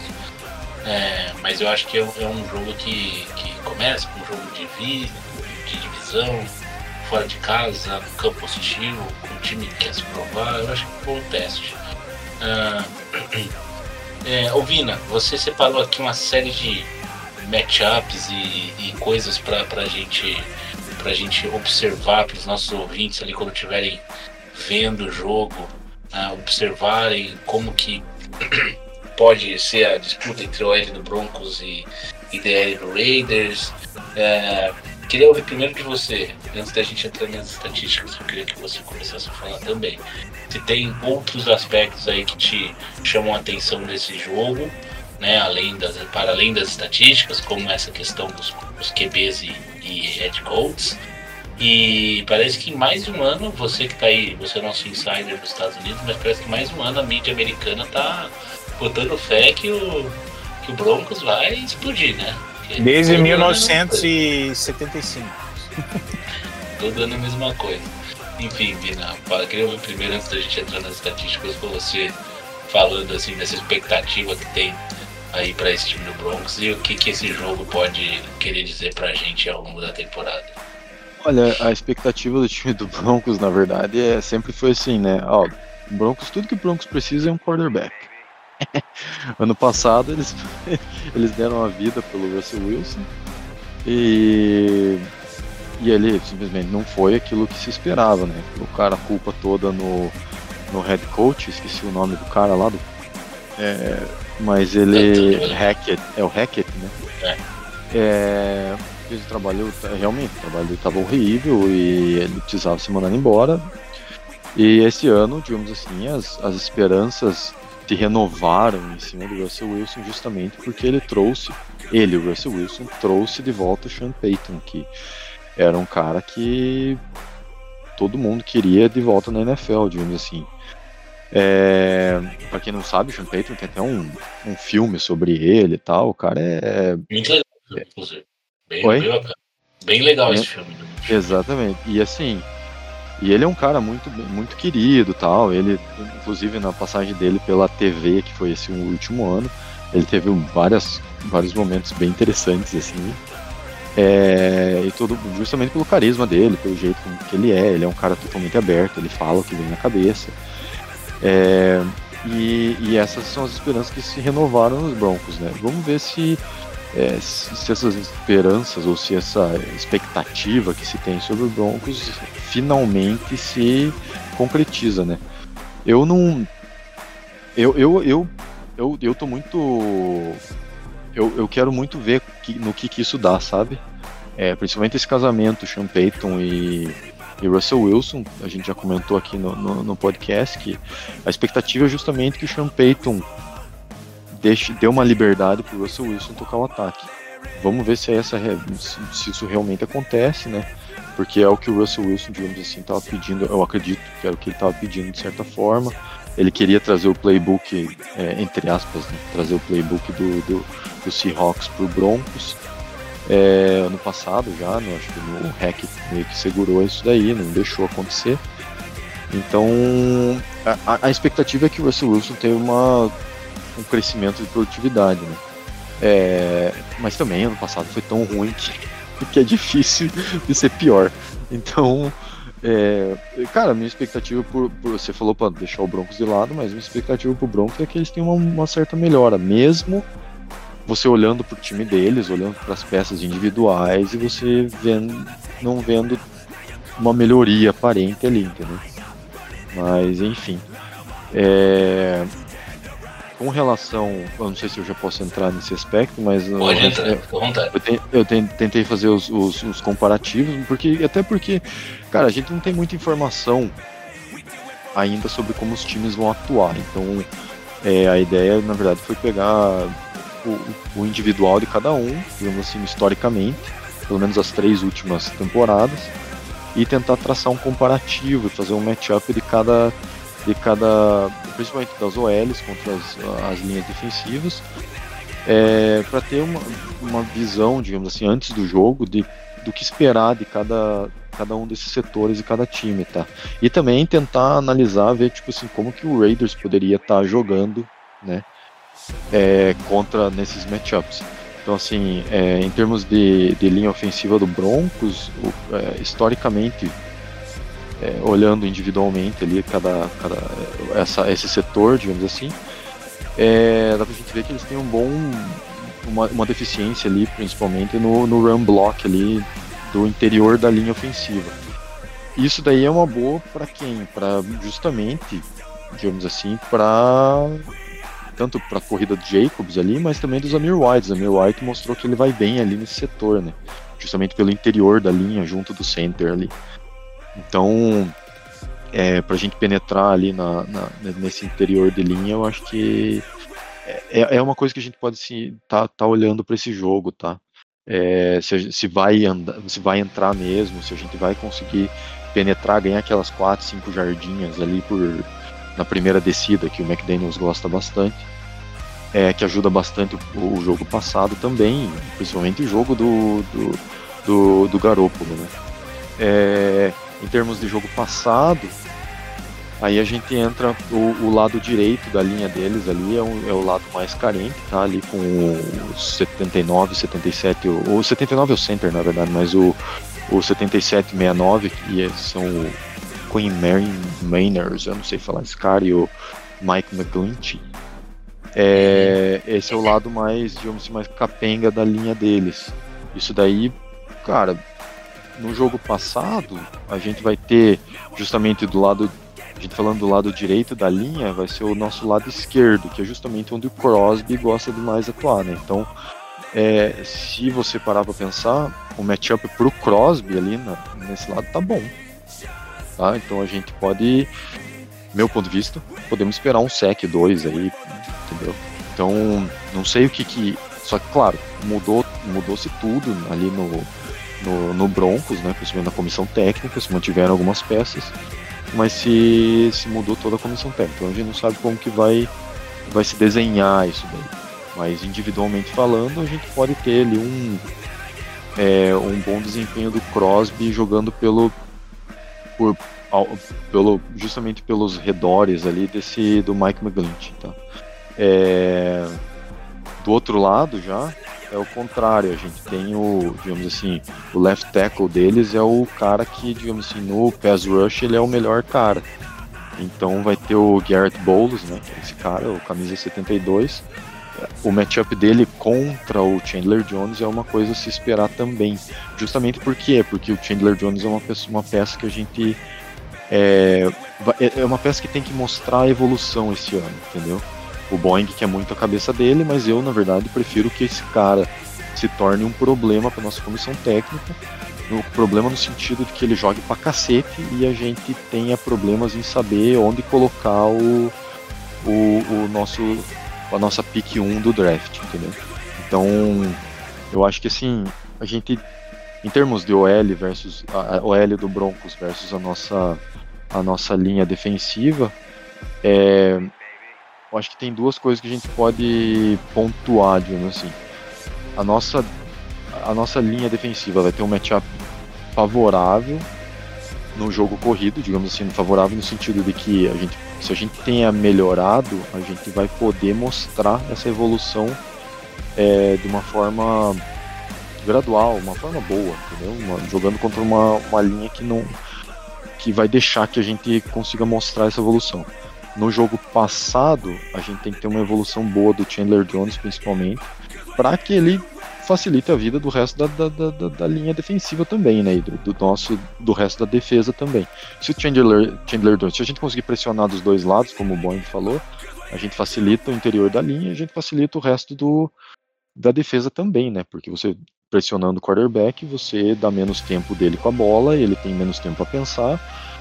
O tempo de o, o- tempo de separação é menor, você tem uma, série de outros fatores que facilitam na secundária e lá no fundo do campo. Então assim, é, tô, tô- tô na esperança de que de ver o Chandler Jones jogar.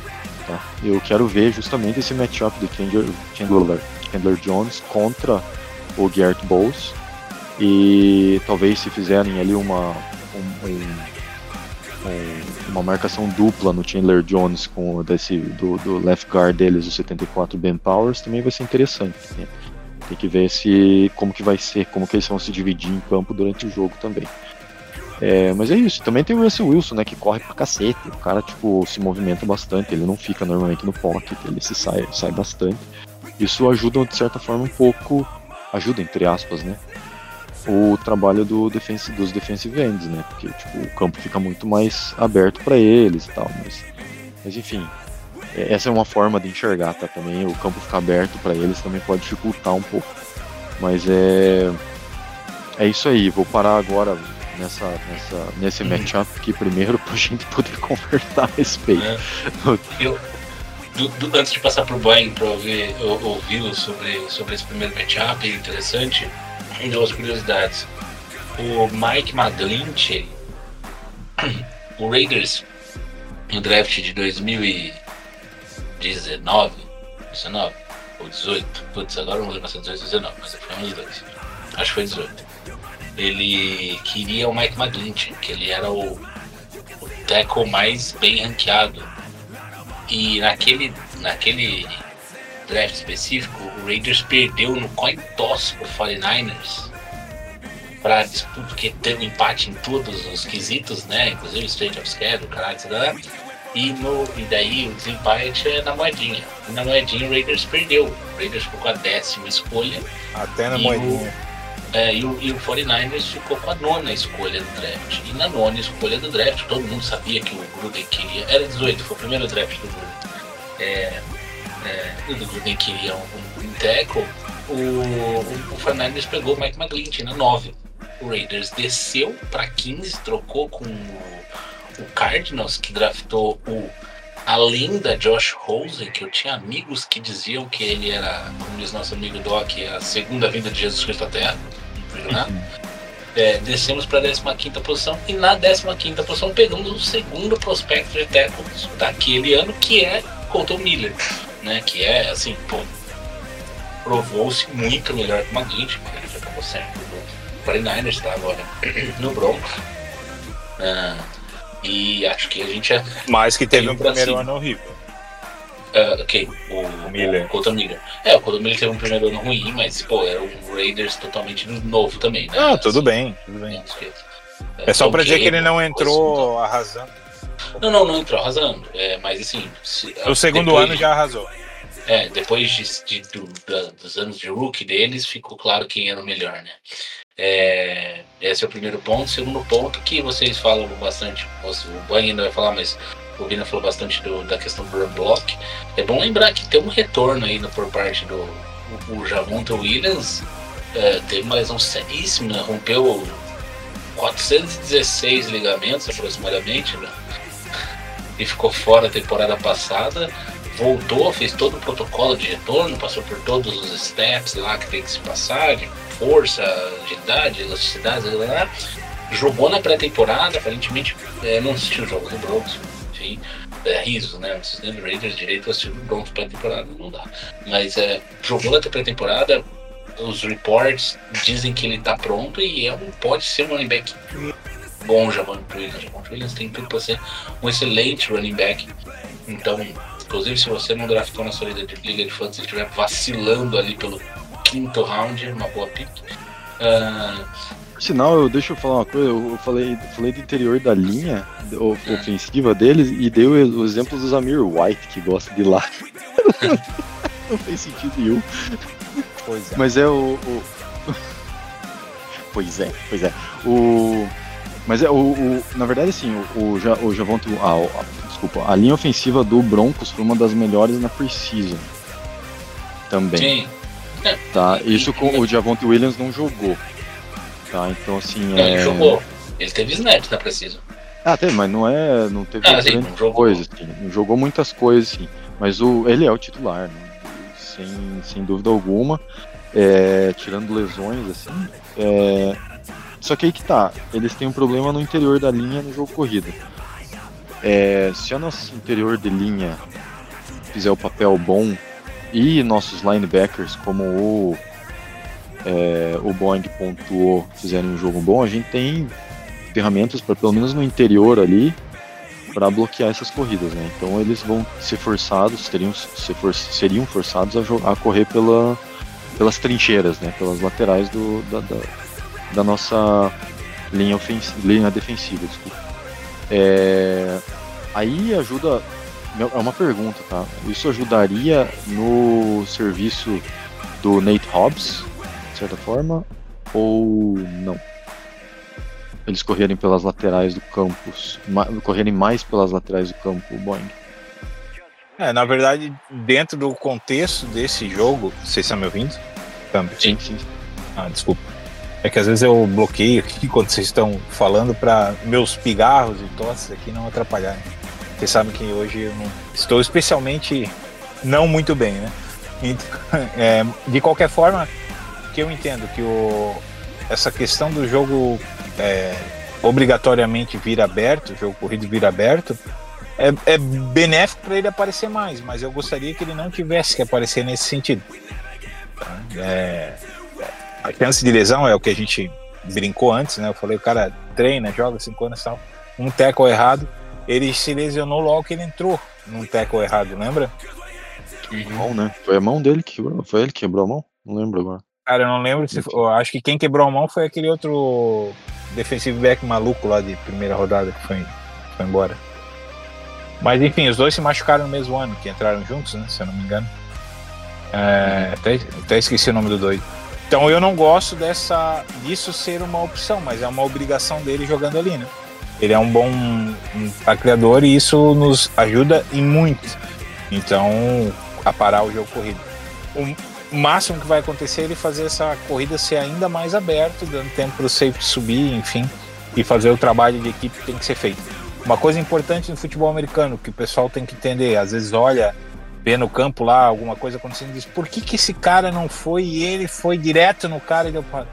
Não, porque ele tem que ir fechando o espaço do meio do campo e jogando essa corrida para lateral o máximo possível, talvez para o cara nem avançar nenhuma jarda e sair pela lateral do campo. Então ele não avança já em seco, justamente para evitar o cut e essa corrida entrar, né, fazendo com que ele passe, perca a lateral e daí passando dele ele novamente abre e tem uma vantagem em relação aos demais jogadores. Então o ideal é que ele vá levando essa corrida cada vez mais para fora. Então pode ser que ele seja, ele é muito bom fazendo isso, ele é um bom tacleador, só que eu não gostaria de ter ele como essa essa obrigação já no primeiro jogo. É, Eu gostaria de ver a efetividade dele, e isso até não está registrado aqui no- nos dados da pauta, mas um dos matchups que eu acho muito interessante, a gente vem falando, né, posso continuar nessa balada aqui, já que, que veio para mim? Sim. Um dos matchups que eu acho muito interessante que não veio nessa no- teu scout aqui do jogo, é, a gente vem falando da evolução da secundária e como a gente está feliz em talvez ter uma primeira secundária decente. Vai ser bem testada. Então a gente vai ter teste. Vocês falaram sobre o Russell Wilson como quarterback. Ele é um quarterback bom, isso ninguém tem dúvidas em relação a isso, se ele tiver tempo para fazer o passe. E eles têm alvos bastante decentes como recebedores no time do, do Broncos. Então a gente vai já no primeiro jogo poder saber se o Peters é o velho Peters ou é o Peters de sempre ou é um Peters é, remodelado, versão McDaniels, sei lá. É, e então a gente tem que tem que olhar para esse matchup também. Eu acho ele bastante interessante porque é a armadura antiga a nossa secundária. Pensando que a gente vai pressionar bem bem com a linha defensiva, a linha ofensiva deles que eu acho na divisão a mais fraca, tá? a divisão é, na conferência, desculpa, a mais fraca. É, eu acredito que a gente vai, vai conseguir acelerar essa bola e ter um bom desempenho. Precisamos voltar a ter picks na defesa e é isso que eu espero que aconteça já nesse jogo, porque o Russo isso ele rifa a bola, tá? Muita pressão, o Cross vai dar muito tapa no capacete dele, ele vai rifar a bola. E aí espero que os nossos meninos brilhem e que a gente esteja certo nessa observação que a nossa secundária melhorou bastante. Mas sim, ela vai ser bem testada já com os recebedores que eles terão que marcar. É, o Judy, o, o. Meu Deus. O Sutton. Sutton. O Sutton. Exatamente, o Sutton. Então, eles têm É, deve essa. ser Sutton, Mims e. No Mims, é. O time que o Judy machucou, não sei se vai pronto pra semana não. Tá? Pode ser. Aqui Ah, não, aliás, não é. aliás o, o que não é muito importante, mas é, o, o, um Tyrande que foi até fez uma recepção e tal, o, o Cru foi cortado pelo Raider e contratado pelo Broncos também. Isso eu achei também interessante, mas tudo bem. Esse não vai contar, ele deve estar lá no practice squad só. Mas de qualquer forma, esse matchup me é bastante interessante e não estava listado, então aproveitando que a gente foi falando, eu já entrei nessa vibe aqui, eu acho que vai ser bem interessante a gente olhar isso. É, acho que a nossa secundária ganha da, dele justamente porque vai ter um suporte de pressão da, da linha defensiva maior do que no passado. Então não vai ter tanto tempo para separação, para escolher janela, para fazer trocas por parte do Paulinho Gogó, né? Também conhecido como Paulinho Gogó, o quarterback do Broncos. É aquilo, né, Marcos? Uma que- defesa de qualidade, uma defesa de qualidade, ela faz sex pela cobertura ser excelente e ela faz picks pela pressão feita pela, pela linha, né? Muito Não obrigado. necessariamente ela é feita só de jogadores incríveis que Exato. faltam 400 km pra jogar uma bola ou de, de edges fantásticos que, porra, voam no peito, não sei, não importa. Uma coisa, o, o- o Russell Wilson, pela nossa linha defensiva, cara, a gente não mudou muito nossa linha defensiva. Pela gente ter jogadores que são historicamente não tão bons contra o jogo corrido. Isso não seria. Seria talvez o- de se esperar ver o Russell Wilson correndo bastante com a bola também. né? Eu acho que é a maior vantagem deles nesse jogo. 2023, irmão. É sim, cara, ele vai correr sim. E ele vai conseguir force down correndo. Anota. Ano passado, ano passado isso não aconteceu muito. Não aconteceu porque era um outro técnico, era uma outra pegada, ele mesmo não tava. É, assim, pô, quem acompanhou a carreira do cara, eu acompanhei porque era bom ver o Seahawks jogar, vou Sim. confessar aqui. É, sabe que o cara é muito bom e não era esse cara que tava lá jogando. É, ele foi abduzido, era um clone, sei lá o que, ele tava de férias. Não era aquele cara que tava jogando. E isso pode ser muito por causa da comissão técnica, tá? Muito por. Olha o desempenho de um de 2021 e 22 do nosso ex-quarterback. Ah, sim, mas assim, o que eu ia falar só é, tipo, o Russell Wilson vem diminuindo o número de jardas corridas e Ah, de corridas ao longo dos últimos anos, assim. Ele era um quarterback, assim, prolífico com os pés em 2016, né, cara? 2017, 15, ali, agora que ele rodeou para 500 jardas e tal.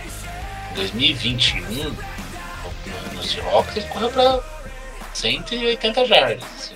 Mas- Só mas aí que tá. aquele- Tá Mas ótimo isso se ele é- conseguiu force down que continua jogado e isso vira um. Pode ser 30 jardas só, 3 force down. Se ele conseguir Não, mas isso mas- virar mas 3 assim, TD, tá ótimo. Não, não Mas é isso foi abertamente- corredor. Mas isso foi abertamente falado pelo Pete Carroll na época lá, que ele queria segurar o Russell Wilson, né? Porque justamente por causa, conta dos riscos de lesão, né? Não, é- não era nem por, porque, ah, o cara não é bom e tal. É porque, cara, segura a onda aí. É a mesma coisa que tenta se fazer com o Lamar Jackson, que ou já tentaram por alguns anos fazer com ele, segurar ele dentro do pocket. Cara, o jogador quando tem esse insti- instinto, digamos assim, já é notado que não Ele nem adianta, o pensa, ele vai, o correr, gap né? abriu, ele corre. Agora, deixa eu Exato. dizer pra vocês, querem saber se ele vai correr amanhã no jogo? Olhem o tamanho das bochechas dele. É isso. O resumo. Se ele tiver bochechudo, ele não vai correr. Se ele tiver. Tem que ver isso aí. Teco, porque o ele vai correr. passou, não.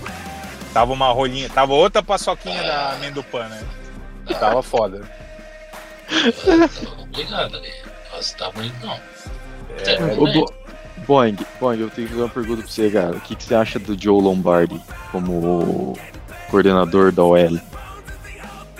Puta, cara, eu sinceramente não tenho uma impressão nem negativa, nem. Meu Deus do céu, o cara é um gênio. Acho que é, é Os, ok. Lombardis, os Lombardis mandam a NFL, né, cara? Tem Lombardi pra tudo quanto é canto, né, cara? Tem Lombardi no Raiders ainda? Não tinha no ano passado? A- né? Que ainda tem. O nosso, o nosso, O nosso o- o offensive no- coordinator é Lombardi. o nosso offensive coordinator que não existe é o se chama Lombardi. Sabe pra que, que o Lombardi serve, né? Só pra fazer os anúncios do intervalo do programa Silvio Santos, mais nada. cara. Esse é, o, esse é o Lombardi do Raiders, cara. Ele só vai lá pra umas. Umas uh, pra, pras press conference lá, porque o, o McDaniels fala assim, cara, vai lá você, cara, não tô afim de ir nessa. Vai lá, vai lá. Ma- mais ou menos isso. Mas tá tudo bem também, né, cara? A gente sabe que tem, tem head coaches com essa pegada. O Gruden era um deles. Então tá tudo Sim. bem também. Não, Greg eu pergunto, Olsen? do, eu per- eu per- pergunto do Joe Lombardi, tá? Porque, cara, ano passado ele foi. A defesa do Chargers era a defesa dele, né? Então o. Quem, ele, ele foi trazido pro, pro Broncos esse ano. E a defesa no. o- cara, no run block foi a- simplesmente a pior da liga. Então. É, são, são dois. Acho que é- a gente tá, coloca numa balança, digamos assim, é o. o esse o offensive line coordinator aí que o John Lombardi ele é pelo menos nos dois últimos anos ele não se mostrou tão é, estável digamos assim mas você tem uma linha que tem digamos assim uma estabilidade mais ou menos então é, é, é um, é, um, é um- é ponto é um ponto de interroga- interrogação digamos assim no jogo corrido deles assim só só queria colocar isso daí eu achei que talvez você, você soubesse mais sobre sobre Joe Lombardi que Não, eu. cara, não, não estudei sobre ele porque não, não, não vai no radar nessa profundidade, né? A gente olha muito pro Raiders e pô, no Raiders a gente já eu já tenho problema de olhar pra comissão técnica, mas imagina nos adversários, né? Nesse nível, né? A gente olha pra head coach e, e, enfim, não me chama atenção. Agora, uma coisa eu posso falar, vai ser um matchup complicado, tá? A DL deles contra a nossa L, porque, cara, não tem, tirando o Miller ali, não tem um grande expoente assim que eu te diga, puta, acho que a gente vai ter um, um, um jogo fácil. Vai ser complicado, vai ser embaçado ali no, no Cara, é, meio. é engraçado, é, é engraçado você falar, porque assim, nossa, a- mudando para nossa nossa linha ofensiva, para nossa pra, pra linha defensiva do Broncos, cara, a linha defensiva do Broncos me surpreendeu bastante estatisticamente, assim, cara. Eu não esperava, por exemplo, um cara como o Frank Clark, que foi, cara, ele sempre foi um ótimo, na minha visão, sempre foi um ótimo jogador, tá? Mas estatisticamente falando, o cara tem notas muito ruins, cara. Ele tem tipo. Ele, ele, ele, não. é, Ele é o cara que não transparece. Pelo menos todo, a- a- o que todo mundo vê dele não se mostra estatisticamente falando. Mas esse é... É. o ponto. Ele não precisa dar o tackle, ele precisa estar lá pra não quererem ir nele e daí o outro cara dá o. Po- Desculpa a pode- brincadeira, mas é, tem esse efeito sim, tá, cara? Eu vou te Sim, pode ser bem simplista. Cara, a maioria das corridas abertas vão pro lado do Crosby ou vão pro lado do Jones? Vamos pro lado do Jones. Então, ponto. É isso que eu quero dizer. Pode ser que o Crosby não apareça tanto no jogo corrido por causa disso. Mas não quer dizer que ele não é bom. Quer dizer que eles evitam ele, né? Sim, sim, sim, sim. Tem um pessoal com muito hype em cima do Jonathan Cooper, né? Como um cara que pode ser é, uma chave nessa defesa aí do, do Broncos, né? Eu tava lendo alguns textos aí pra. Cara, ele é um cara novo, né? Tem podcast. E me parece que o pessoal tá aí meio que hypado no, eu, no eu vou te, eu vou te ser sincero, o Lancaster é uma preocupação, né? Pra, pra gente. Eu, eu imagino, cara, eu imagino um empate técnico nesse, nesse matchup, então. Apesar das estatísticas mostrarem, até você não aprofundou elas, né, Vina, mas as estatísticas mostrarem uma coisa, é, a evolução e a manutenção, que o Vina já falou, você comentou também, da OL, tirando o Von Hocken, enfim, essa pequena mudança positiva para cima, né, vamos dizer assim, ela, ela me, me deixa mais otimista em uma entrega melhor do que a do ano passado. E assim, uma entrega melhor do que o ano passado já é o que basta para parar o que o. Claro, de novo, parar o que o Broncos apresentou o ano passado na linha defensiva. Então ali eu acho que a gente empata tecnicamente e, e aí vem aquela velha história, né? filho? Beleza, você consegue, se a nossa OL conseguir no, no run game eliminar a DL deles, a pressão da DL, e o Jacobs passar sem ser tocado no primeiro nível, no segundo ele vai estourar os linebackers. Seja Cooper, Sim, seja é. Bonito, seja quem for o linebacker, vai tomar Bonito, vai tomar Cooper, vai tomar todo mundo. Então, essa, essa é a alegria de ter Josh Jacobs no seu time, né? Não, e mesmo, cara, mesmo, de novo, voltando pro exemplo do Zamir White lá, mas é mesmo, me- mesmo ele, se você tiver a nossa OL performando bem e abrindo gaps, digamos assim, seja que a gente ganhe 4 jardas, cara, tá bom, entendeu? Se ele for parado pelo linebacker ali, é, ah, é um o running gente- back é de 4 jardas por carregada é um running back regular. Para comitê tá Sim. ótimo, né?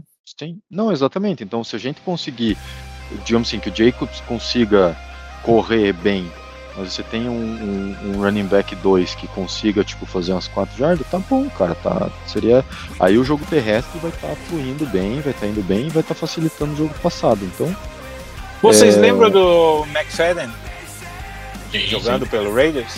sim. Então, cara, eu olho pro White, eu nunca toquei nesse ponto, mas é como eu vejo o White. Eu olho pro White e penso assim, cara, o jogo pro White, o White correr tem que ser mais efetivo no bloqueio de primeiro nível e que um, pelo menos uma atrasadinha de segundo nível, porque se, se ele conseguir passar liso, daí, porra, é aquelas corridas para TD ou quase TD em, em quase toda a jogada. Era bonito ver o que ele fazia depois de, de explodir o McFadden, de, de sair da confusão, né? Então eu espero isso do White também. Agora é a evolução dele como corredor e da nossa linha em conseguir atingir esse segundo nível com mais eficácia, né? O primeiro eu acho que a gente já tá ok, já conseguimos abrir bem gaps no primeiro nível, mas a gente precisa conseguir dar um suporte maior pro White especificamente, poder entregar mais pra gente. E isso eu acho que a gente ainda não chegou nesse nível. Assim, a nossa linha, ela, que a gente fala que a, a Precision não vale pra nada, eu concordo plenamente com isso, mas assim, a nossa linha até que jogou na Precision, né? Ela jogou razoável. E. E ela jogou bem. Jogou bem, claro que era contra, contra defesas. Naquele Sei lá. cenário que todo mundo era Sim, ruim, ela jogou bem. Botar assim. Sim, mas eu digo assim, ela sobressaiu, entendeu? Ela jogou, tipo, fez o que deveria ter feito. Ponto. Entendeu? Tipo assim, ó, estamos com a titular contra uma defesa 2, 3, 4, sei lá. Então, tipo assim, se você sobressaiu, você fez o que você devia ter feito, entendeu? Exato. E ela jogou bem. Então, jogou bem, ela teve bons números. Então, assim, ela mostra, tipo, que tá ok, tá, tá indo. Vamos ver agora no jogo principal, o jogo valendo, né? Ver se ela consegue manter a performance. Então, se ela manter, nosso jogo corrido vai ter. Cara, vai ter espaço. E aí Então, é acontece bom. aquele. Desculpa, Vina. Aconte- Terminou? Posso? Me Manda empolguei lá, manda lá. Me empolguei. Aí acontece aquele fenômeno lindo e maravilhoso que o jogo corrido começa a encaixar, começa a encaixar, começa a encaixar. E o time vai, adversário vai encurtando o campo defensivo para poder contrapor esse jogo corrido e abre mais espaço para o jogo aéreo, para o fundo de campo. E aí que vem a interrogação. Teremos passes de 30, 40 jardas ou não teremos? Mas e- e- o fator jogo corrido eficiente faz a defesa ficar totalmente comprimida num espaço menor de campo para poder combater esse jogo corrido não ceder tantas jardas no jogo corrido e com isso abre espaço para na secundária, na sua própria secundária, para que os receivers tenham mais liberdade. E aí é que a gente vê os passes profundos entrando, um fake de corrida, um rollout e aquele bootleg, aquele, aquela coisa maravilhosa, sendo lançada para 30, 40 jardas. Então eu tenho uma a minha uma das minhas grandes expectativas do próximo jogo do Raiders é saber se a gente vai poder pô, a gente sabe que o playbook não é esse, mas efetivamente vai- vão haver momentos que teremos jogadores livres no fundo. O passe vai, o passe não vai. E aí? Cara, é e, minha- aí que, e, e aí que tá, tipo, cara, você tem um Davante Adams no teu elenco, e assim, é, historicamente, estatisticamente falando, é um jogador que gosta de receber passe de 20 e mais jardas. Então, você ter ele no teu elenco e você não lançar passe longo pra ele, Ele não só Cara. gosta, como ele é ótimo nisso. Né? Ele ganha Não. as disputas. Ele é muito bom em bola, de- em bola dividida, cara. E, e em capacidade de se posicionar para passes de janelas muito apertadas, ele também é excepcional, cara. Perfeito. Então, assim, e assim, voltando para os matchups, é um. No ano passado a gente teve, claro, é, que a gente tem que pontuar que o quarterback mudou, mas é quando você tem um matchup da Davante Adams contra o Pat Surtain, que é, tipo, em teoria, o melhor corner deles, É o melhor corner dele. sim. é, é, Não é nem em É. teoria, é de certeza.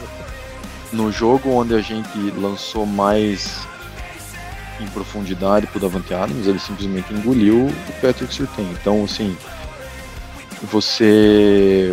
A gente precisa fazer isso, cara. A gente precisa estar lançando bola. Beleza, tem o, tem o Renfrew, tem o, o Meyers do outro lado lá, que podem fazer rota mais curta, explodir depois da rota, sei lá. Cara, beleza. 10 jardas, beleza. Mas uma hora você vai ter que lançar mais longo, tá?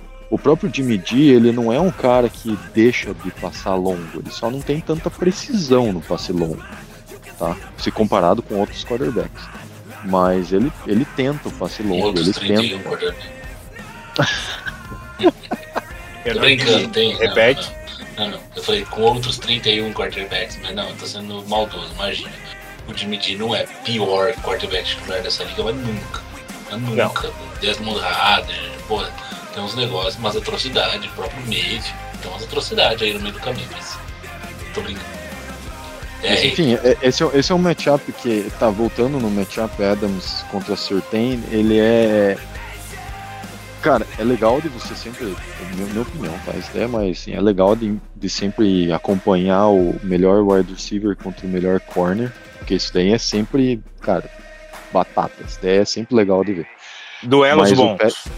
Exatamente, mas o Adams contra o Surtain, eu não, não sei se vocês lembram do ano passado, mas depois do primeiro jogo, foram, óbvio, né, são dois jogos ano passado que eles jogaram um contra o outro, e no primeiro jogo o, o, o Surtain jogou super bem, e no segundo jogo o Adams ficou puto da cara e foi lá e destruiu. No primeiro jogo o Surtain falou abobrinha, depois do jogo, né, falou que ele era o, o Bambambam Bam Bam, e bababi bababá, que é, tá, falou merda. No é, segundo matéria, jogo, falar. É, daí no segundo jogo o Adams engoliu ele dentro do campo e depois do jogo o Adams saiu falando, ou, ou depois do, do, do segundo touchdown, alguma coisa, o Adams falou assim que ele não estava pronto, falando do Surtain. Que ele não, ainda não estava Eu lá, lembro disso. entendeu? Então, assim, esse é um matchup que é interessante de ver também nesse jogo, Eu porque gosto muito como os adversários do Raiders pegam o Raiders com o time mais. Isso é o o Boeing sabe, o Modena também. Puta. Cara, acontece direto. Ah, vai o Joey Bosa lá, fala um monte de bosta. Aí os caras vão lá e perdem, porque eles inflamam o time que tá perdido, não ganha nada. direto acontece. Cara, eu lembro 2014 foi a mesma coisa, Kansas City tava bem lá com, com esqueci o nome do quarterback lá que destruiu a perna dele antes do Mahomes. Como é que é o nome? O Smith? Smith, exato. É, falar, eu sei quem falou um monte de bosta. O Raiders tava 0-10, os caras conseguiram perder, sabe? Uns absurdos desses. Eles amam. O Patrick Surtain, numa dessas, ela falou um monte de bosta do, do, Davante Adams. Fica quieto. Porra, Sempre tem isso. Sempre tem isso. Impressionante. cara adora ressuscitar o Raiders. Mas eu acho da hora, eu acho animal. Esse duelo é um duelo que tem uma tendência interessante. Eu acho que também é um teste bem interessante pro Garoppolo, né? Garoppolo nunca teve um Davante Adams na vida, né? Assim, sem querer ser chato, ser, vou ser advogado do diabo aqui. Qual foi o melhor quarterback que o, que o nosso querido Garoppolo teve na vida de Buscemi? Foi o Dibo, foi o Dibo, eu Foi. acho, e. Mas, é, Aqui com os meus Peraí. amigos amantes de fantasy. Peraí, né? Não, mas peraí, lá, vez. Lá no Patriots, quando ele jogou super bem, aquela temporada que ficou marcada como a melhor dele, porque ele não se machucou. É... Quem que eram os wide receivers dele? Porque foi logo depois, não tinha o. O Edelman, acho que o Cara. Edelman já tinha saído, cara. 2016, Não, não tinha que não. foi o ano. Foi 2016, né? O Moss tinha saído agora, deixa eu ver. O. Moss Não, tinha. mostro com certeza absoluta, imagina. Foi 2016, eu acho que. Foi 2016 que ele jogou mais jogos que o. é, que ele jogou mais jogos como titular e tal. Não, foi 2019. Não, peraí. 19 não, Não. 19 ele já tava no. 19 ele já tava no Fernandes. É, 19 foi o exatamente. ano que ele chegou ao Super Bowl. New England, na verdade, foi. 2016, é. E jogou dois jogos Ele jogou- como Ele jogou, titular. é, ele jogou dois jogos como titular só. É, E isso que ele foi super bem, é, vencedor. E... Não, não, que, que na verdade que foi quando foi o que, o que vendeu ele, né? Que o pessoal, ele jogou bem mesmo os dois jogos. E ele entrava bastante até em New England nessa época já. É, assim, óbvio, o, o time era muito bom e, e ele, ele jogava. Julian Edelman, Chris Rogan eram os receivers. Julio Edelman foi MVP desse. Não, foi nesse Super Bowl que ele foi MVP? Acho que foi, né? Só pra, pra me- me... Martellus Bennett e Robbie Gronkowski. Mas assim, é bom lembrar que o corpo de assim, o Edelman é um bom wide receiver, mas ele não está na prateleira do Davante Adams. Ah, Ele é um wide receiver de grupo, assim, assim, ele era um bom wide receiver, talvez o melhor daquele time, mas ele era um cara daquele nível. Talvez o melhor receiver com quem ele jogou. Ó, o Daniel Mendola também Gronkowski, né? tava. É, o Gronkowski com certeza. Esse é o melhor receiver que ele teve. Mas, é, enfim, só pra dizer que, assim, é, o que eu queria falar é que é um teste também interessante você ter um wide receiver do calibre do Davante Adams, que é um wide receiver de top 3, top Verdade. 5 da liga, também muda a forma como você coloca a bola, né? Talvez você tenha um pouco mais de apetite ao risco, porque você sabe que o cara vai que assim, na bola disputada provavelmente ele vai ganhar do core. Então, é, aqui defendendo o nosso menino, eu. e nem precisava de defesa. né? Que nem precisa de defesa, porque, porra, vou te falar a verdade. Nunca vi pra ter tanta defesa quanto o Jimmy Garoppolo, mas enfim, é, defendendo eu acho que pode ser que, que seja interessante mesmo. Não só pelo lado do pote de sorteio, mas como que vai ser essa conexão Adams e, e Garoppolo, Eu- porque assim, com certeza ele vai ter. A gente passa a palavra aqui. Com certeza ele vai ter esse- uma excelente conexão com o Hunter Renfro, com o próprio é, Myers. My- Myers, porque são jogadores mais ali é, do slot e tal.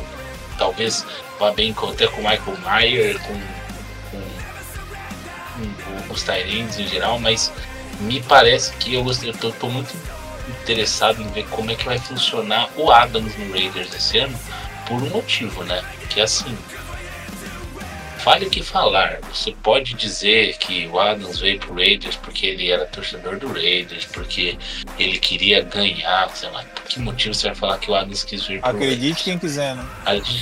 Ele veio pro Raiders pra jogar com o Derek Carr. Ele treinava toda a off-season com o Derek Carr, é o amigo dele de de faculdade. Os caras, o cara que, quer queira que não transformou ele no wide receiver, que ele foi pro draft como sendo um grande wide receiver, foi escolhido por um grande time, enfim.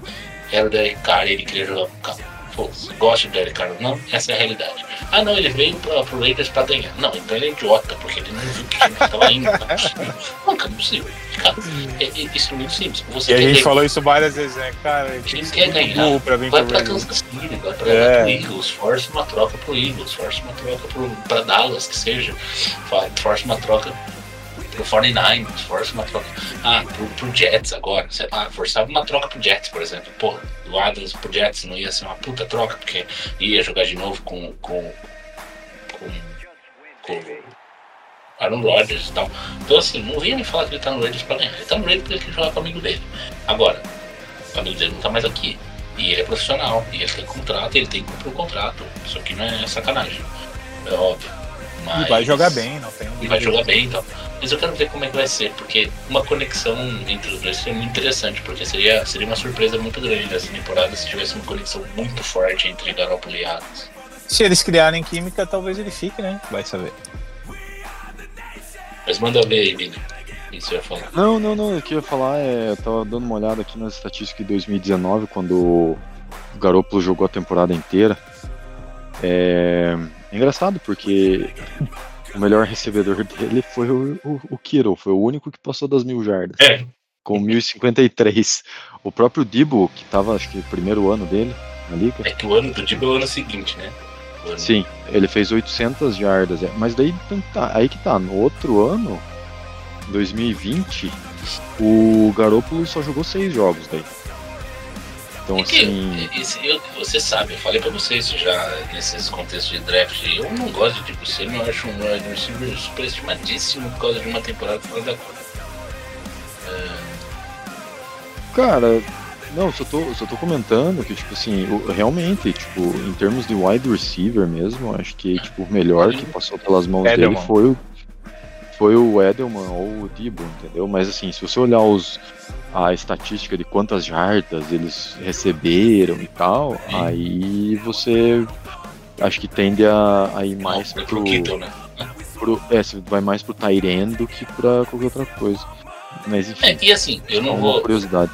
de novo, sendo advogado do diabo, também isso pode querer dizer o porquê que ele é esse cara que só, só passava pra Tyrande. Porque, porra, é que nem o Raiders de 2020. Você entendeu? Você tinha o Renfro e o Waller. E foda-se. né? Só. Vai fazer o quê? Você vai passar pros caras, né? Você vai ficar passando bola pra quem? Vai tacando a bola lá pro inferno, pro. Sei, pro André Holmes, nem, nem lembro quem que é. Nossa, desenterrou o André Holmes. Nem lembro quem que era o. Esse é um pouquinho mais velho. É, não, um pouco mais velho. O Brandon Robbins era pra 2016. Mas eu nem, nem me lembro quem que era o princípio, quem que era o receiver de fundo de campo do Raiders em 2020, sei lá, deve ser. Uh, Cara, Huggs. Não, né? em Era o 2020, não, em 2020 ele veio do Eagles. Meu Deus, todo mundo criticou, eu acho Ah. que um dos únicos que elogiou e ele depois foi pro Patriots e tá lá, tá lá ainda não. É, não é. tá não. é ele mesmo. Ele fez um touchdown incrível logo no começo. Mas acho que foi no ano seguinte, acho que foi em 2021. viu? Ah, mas enfim, Não, não, Não. 21, 20, 21 não, Deshaun né, Jackson. cara? Deshaun Jackson. Não, Deshaun Jackson foi foi 21. Foi esse que tá falando, né? Não, não é dele não. Do Eagles, cara. Meu Deus, o nome do, do recebedor, como é que era o nome? O cara fez o nome dele, tava fundado, todo mundo só criticava o cara no Eagles. E eu disse, não, Ah, o cara é bom. Agolor, Óbolo, né? O. É Agolor. isso, porra. Não, Esse aí, esse aí que era o cara em 19. Foi o Adler. Depois foi pro Patriots a preço de ouro. E ele fez a mesma coisa com o, J- com o Zay Jones depois. Pô, e o Jay Jones tá lá ainda. Tá lá ainda. tá lá. E é o wide receiver 3, querido. Mas tá bom, de banco ele Jackson. virou 3, né? É, tá bom. cara. Tem cara que tava pra ser cortado de squad, sei lá, uma parada dessa. Enfim, é, pra gente. Continua começando devagar, né? Falar de Zay Jones em Jacksonville, o cara já tá sem pauta, né? Significa que a gente precisa fechar o episódio. Pra fechar a conta aqui, é, enfim, agora eu acho que a gente vai ter um ritmo diferente no podcast, que você que está nos ouvindo, que ouviu até aqui, acho que a ideia é sempre é, ir fazendo uma prévia junto com uma, uma- um recap, né? Um recap, uma prévia, né? Mais especificamente. Esperamos que, quem sabe, tenhamos aqui uma vitória na semana que vem. Ah, porque eu torço, cara, eu espero, assim, eu mandei no grupo esses dias lá, falando você aqui, eu falei, ah, não, eu imagino que o Raiders vai terminar com tanto a tanto de recorde, que o teto é tanto, que o piso é tanto, acho que cinco, eu tô entre 5 e 8 vitórias ali, 5 e 9 vitórias, sendo mais otimista, alguém fala assim, não, eu torço pela torcida, pela torcida 17-0 Super Bowl e caralho. Minas já exagerou, né? Né? Não, assim, torcida sua é o quê, boy? 17-0 todas as temporadas. Oh, com certeza, eu quero que o Espancamento em Kansas, 10 na anos erguendo o caneco lá todo dia. Ah, toda, foda-se, né? toda- Tipo, pô, quero Jimmy Garoppolo com seis vezes MVP seguido. É louco, você tá de brincadeira. É, sobre torcida. Que E pegando é todas as garotas de programa de Vegas. Quem ele quiser. E, o- e o Josh, e o Josh McDaniels, o maior treinador da história dessa, dessa liga, vai, vão tirar o nome do jogo de Madden pra McDaniels. E a Hein? torcida é essa. Inclusive, eles vão até tirar os méritos do tio Bill dos títulos e dizer que foi tudo por causa dele. E torcida, pra ficar claro, essa é a minha torcida. Agora o que eu acho que eu não sei não é isso. Mas enfim. é, pra gente fechar aqui, é, eu quero pedir aqui pros meus dois camaradas os seus, as suas, né, o seu encerramento de sempre e, obviamente, começando por você, boy, teu placar pro jogo, né? Assim, vamos, vamos tentar não ficar no muro, né? Jamais, tentar- cara. Isso, Vamos isso tentar não me pelo menos pertence. pelo menos assim, vitória por tantas posses eu tô aceitando. Não precisa cravar placar, mas pô, vamos aí. E obviamente aposte aquilo que você, que o seu coração quiser dizer. Aqui não tem clubismo de bobeira. Não Por favor. Poxa. Gente, obrigado por, por ouvirem mais um, um longo episódio que, obviamente, a gente vai tentando sempre ser mais Acho sucinto, mas os, os temas vão acontecendo e a gente vai, vai, vai, vai, vai e só vai. É, mas a gente para, quando a gente percebe que ficou prolixo, né? a gente para. Então, esperem um jogo apertado, uma vitória do Raiders nos últimos 20 segundos com um chute do nosso amado Daniel Carlson. Esta é a pedida para a vitória do Raiders nesse jogo, que vai depender muitíssimo do time de especialistas. A gente vai marcar aí uns três ou quatro field goals, mas com certeza a gente ganha por uma posse, que será o field goal na linha de 40 jardas, que será chutado por Daniel Carlson para a vitória e sairemos rindo da cara dos pôneizinhos pocotós. Vai lá, Dina, por favor. Olha, considerações finais. primeiro de tudo, uma é, boa tarde, boa noite, bom dia, sei lá, um tchau pra quem ouviu até aqui. E, cara, eu já. Eu tô, tô. Eu ainda tô pessimista, digamos assim, por causa do. Vocês sabem, por causa da comissão, principalmente, eu não tenho confiança nenhuma. É, eu diria que a gente vai ter. Eu, eu tô achando que a gente vai ter problema no jogo corrido ainda, contra o jogo corrido, digamos assim. É, nosso jogo corrido pode ser que entre, eu acho que eu confio 100% no Jacobs, tá? Pro nosso jogo corrido. Mas eu acho que a gente vai ter problema com o jogo, jogo terrestre deles. E por ser um jogo fora de casa, é, e a gente não poder contar tanto com o relógio, se o jogo terrestre deles é, andar, eu acho. É, eu vou colocar, na verdade, uma vitória do Broncos aí, 30 a 23. Uma posse. É, uma- é, exatamente, uma vitória por uma posse, mas não tão apertada como o Boeing tá, tá prevendo aí.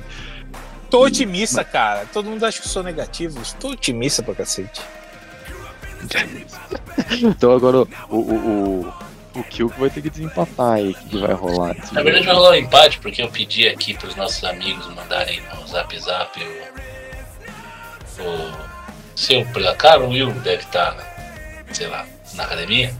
E não, não viu a mensagem em tempo, né? Mas o, o Doc mandou aqui um Raiders 31, Broncos 16, então ele. Na verdade não vai dar empate. É, ele tá apostando uma vitória mais tranquila do, do Raiders. É, pensando no ano passado, faria todo sentido. Eu tô mais com o Boeing do que com o Doc. Eu acho que o Raiders ganha o jogo, acho que é por uma posse.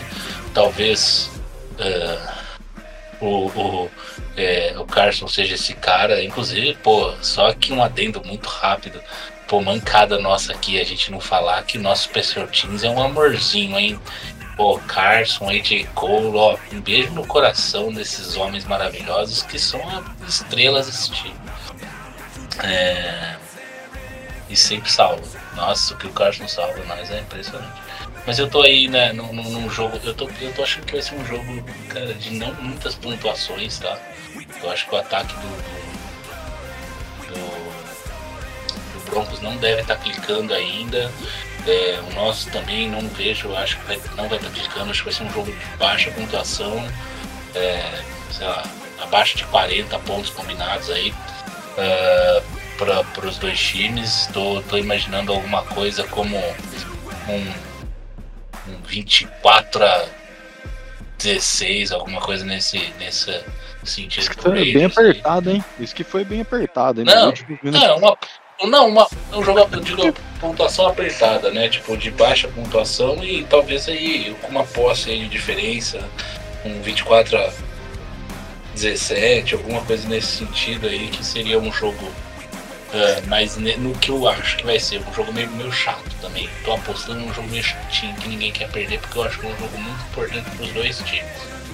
Então eu acho que não vai ter muito risco envolvido, muito é, muito turnout, muita, muito drive que não leva a. Então minha, minha expectativa é mais ou menos essa, a gente passando bastante raiva, mas a- voltando semana que vem para falar de vitória. Eu acho essa é a minha expectativa. Ah, espero que a gente consiga suprir aqui a necessidade de vocês, nossos ouvintes, sobre um canal para falar de Raiders. Ah, convido de novo todos vocês a participarem do nosso grupo de WhatsApp. Está aberto a todo mundo. Se você não é torcedor do Raiders, está ouvindo esse podcast porque caiu de paraquedas aqui e quer aparecer lá no nosso grupo, fique à vontade. Obviamente, o clubismo vai ser só de Raiders, a gente não vai deixar falar mal. ah, só a gente pode falar mal do Raiders, obviamente, para mim é muito claro.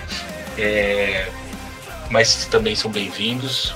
Acessem nosso Instagram, tem bastante conteúdo que o Will vai postando. Acessem o, o Instagram do Insider do Boteco, que o Vina traz é, informações quentinhas direto dos Estados Unidos. Ah, e- é, exatamente. É, e estamos aqui. E estamos aqui, estaremos aqui semana que vem, nesse mesmo bate-horário aí, tentando soltar esse podcast na terça e na quarta-feira, em todas as plataformas possíveis e imagináveis, Apple Podcast, Spotify, Deezer, enfim, às vezes o Deezer é chato, porque o Deezer demora uns três dias a mais pra soltar podcast, mas a culpa não é minha, culpa é do Deezer.